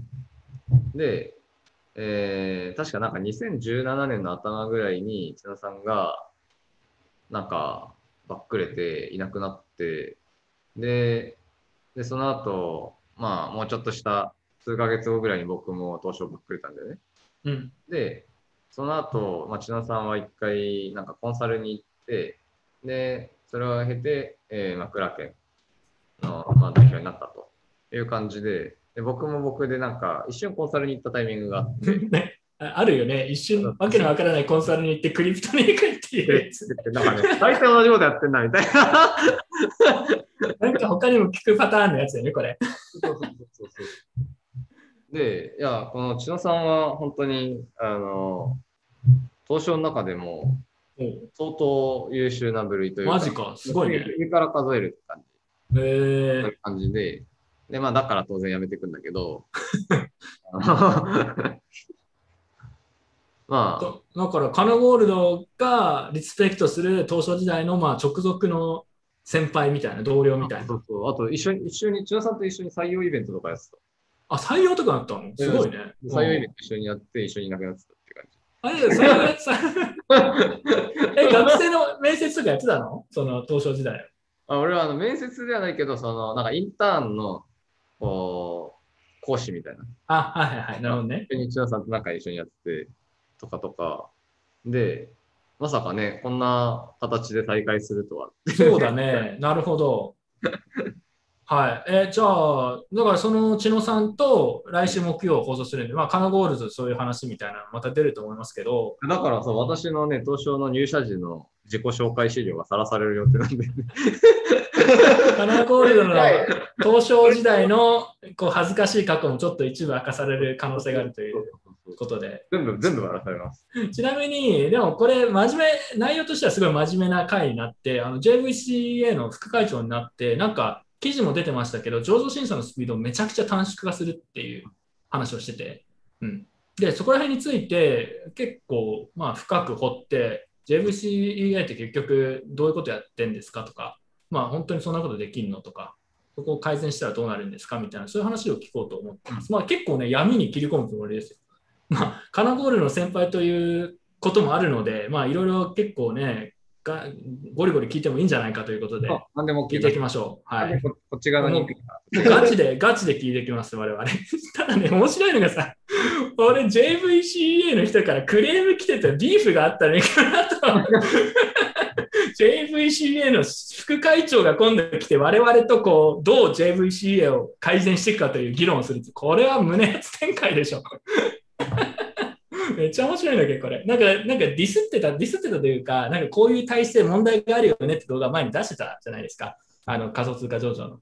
それで、クレームを 入れられたんですけど、そこから我々もだいぶ出世しましたよ。これで闇に触れ、ね、さらに踏み込んで、えーまあ、ぶっちゃけ、上場、そうね、まあ、いろんなアルトコインがもっとたくさん乗るっていうのは、まあ、良くない部分もある意味ある気がするんですけど、まあでもまあ今みたいに無駄に時間かけてるいいかなって気がするんで、まあ、そこら辺の話をちょっといろいろ聞いていきたいなと思います。はい。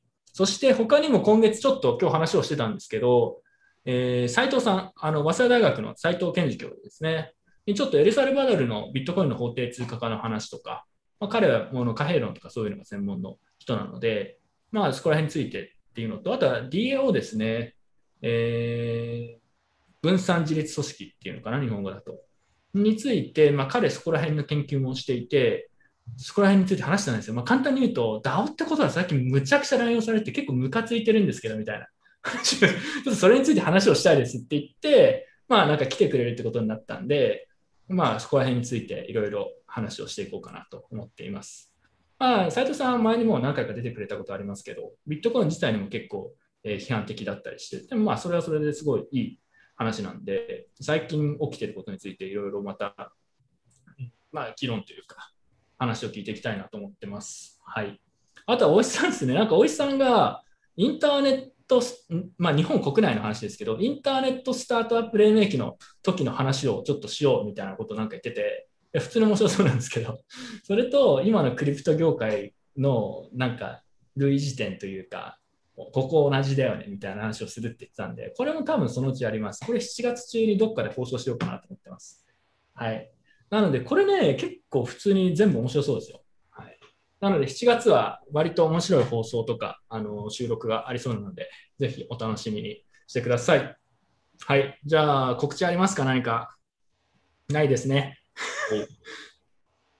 生ハゲ大丈夫 ?JPIC のことしなくていいですか？いいです。もう岡部さんにいいにしてもらったんで。だって俺、俺は？え来てないの？金子おナイアーツ。ない。さあ、田中五郎さんに勝ったカナゴールド負け、負けらなかった、完全に。最後に勝敗が決まったところで。最後悪口言うか最後、最後、カナゴールドから見た JPIC の問題点を1個だけ教えてください。それで今日はおしまいにしようら。問題点？やめようやめよう。やめよう。目をくれないってみんな頑張ってください。はい。では、終わりましょう。はい。というわけで、今回は、今回ここまでにしようと思います。はい。では、最後、動画、音楽を流しておしまいにします。I want to start a family in the next five years, Nice. Okay. um, and uh, and uh, just yeah, make make more friends and close people I love. Yeah, I want to focus on um, being more connected to people. Very good. And uh, 20 years. Twenty years. Uh, I want to have had a substantial positive impact on the future of humanity by that time. Who's calling from? Ross. This call is being recorded and is subject to monitoring. Hello, this is Ross Eldridge. I'm calling you today from prison, from uh, a maximum security federal penitentiary. We don't have much time together today, and I don't know if I'll get another chance to talk to you like this. I'll say as much as I can, but when it's time to go, I'll have to hang up and go back to my cell. I have lost my freedom. I want you to understand what it means to lose your freedom. I was there during Bitcoin's early days. Back then, uh, Bitcoin made me feel like anything was possible. Bitcoin was open to everyone, right? That's what I loved so much about it. It was, it was like it leveled the playing field. When the idea of Bitcoin really clicked for me, I got so excited. I thought, with Bitcoin, I can try to do something that actually makes a difference. But I didn't take the time to really understand it. I didn't fully appreciate the principles it's based on. Things like immutability and consensus, and of course, decentralization. I had so many big dreams for Bitcoin, and what's so beautiful is slowly those dreams are coming true. That's because of you. You are making those dreams a reality. You are doing what I didn't have the patience for. These last eight years now in prison, over and over, I've been so impressed with how far we've come. But back then, I was impatient. I rushed ahead with my first idea, which was Silk Road. Silk Road. Silk Road was a website I made when I was 26 years old, more than a decade ago now. It used Tor and Bitcoin to protect people's privacy. I called it an anonymous market. At the time, I thought Bitcoin makes payments anonymous and private, then what are we waiting for? Why are we sitting around talking about it? Let's put it into action. That's impulsive. That's a 26 year old who thinks thinks he has to save the world before someone beats him to it. I had no idea if Silk Road would work, but now we all know it caught on. It was used to sell drugs. And now I'm in prison. I was given two life sentences without parole, plus 40 years. I'm a nonviolent first-time offender, but if nothing changes, I'll spend the next few decades in this cage, then sometime later this century, I'll grow old and die. I'll finally leave prison, but I'll be in a body bag. I want you to understand what it means to lose your freedom. はい。というわけで今回は以上です。皆さんいろいろ自分の頭で考えましょう。では。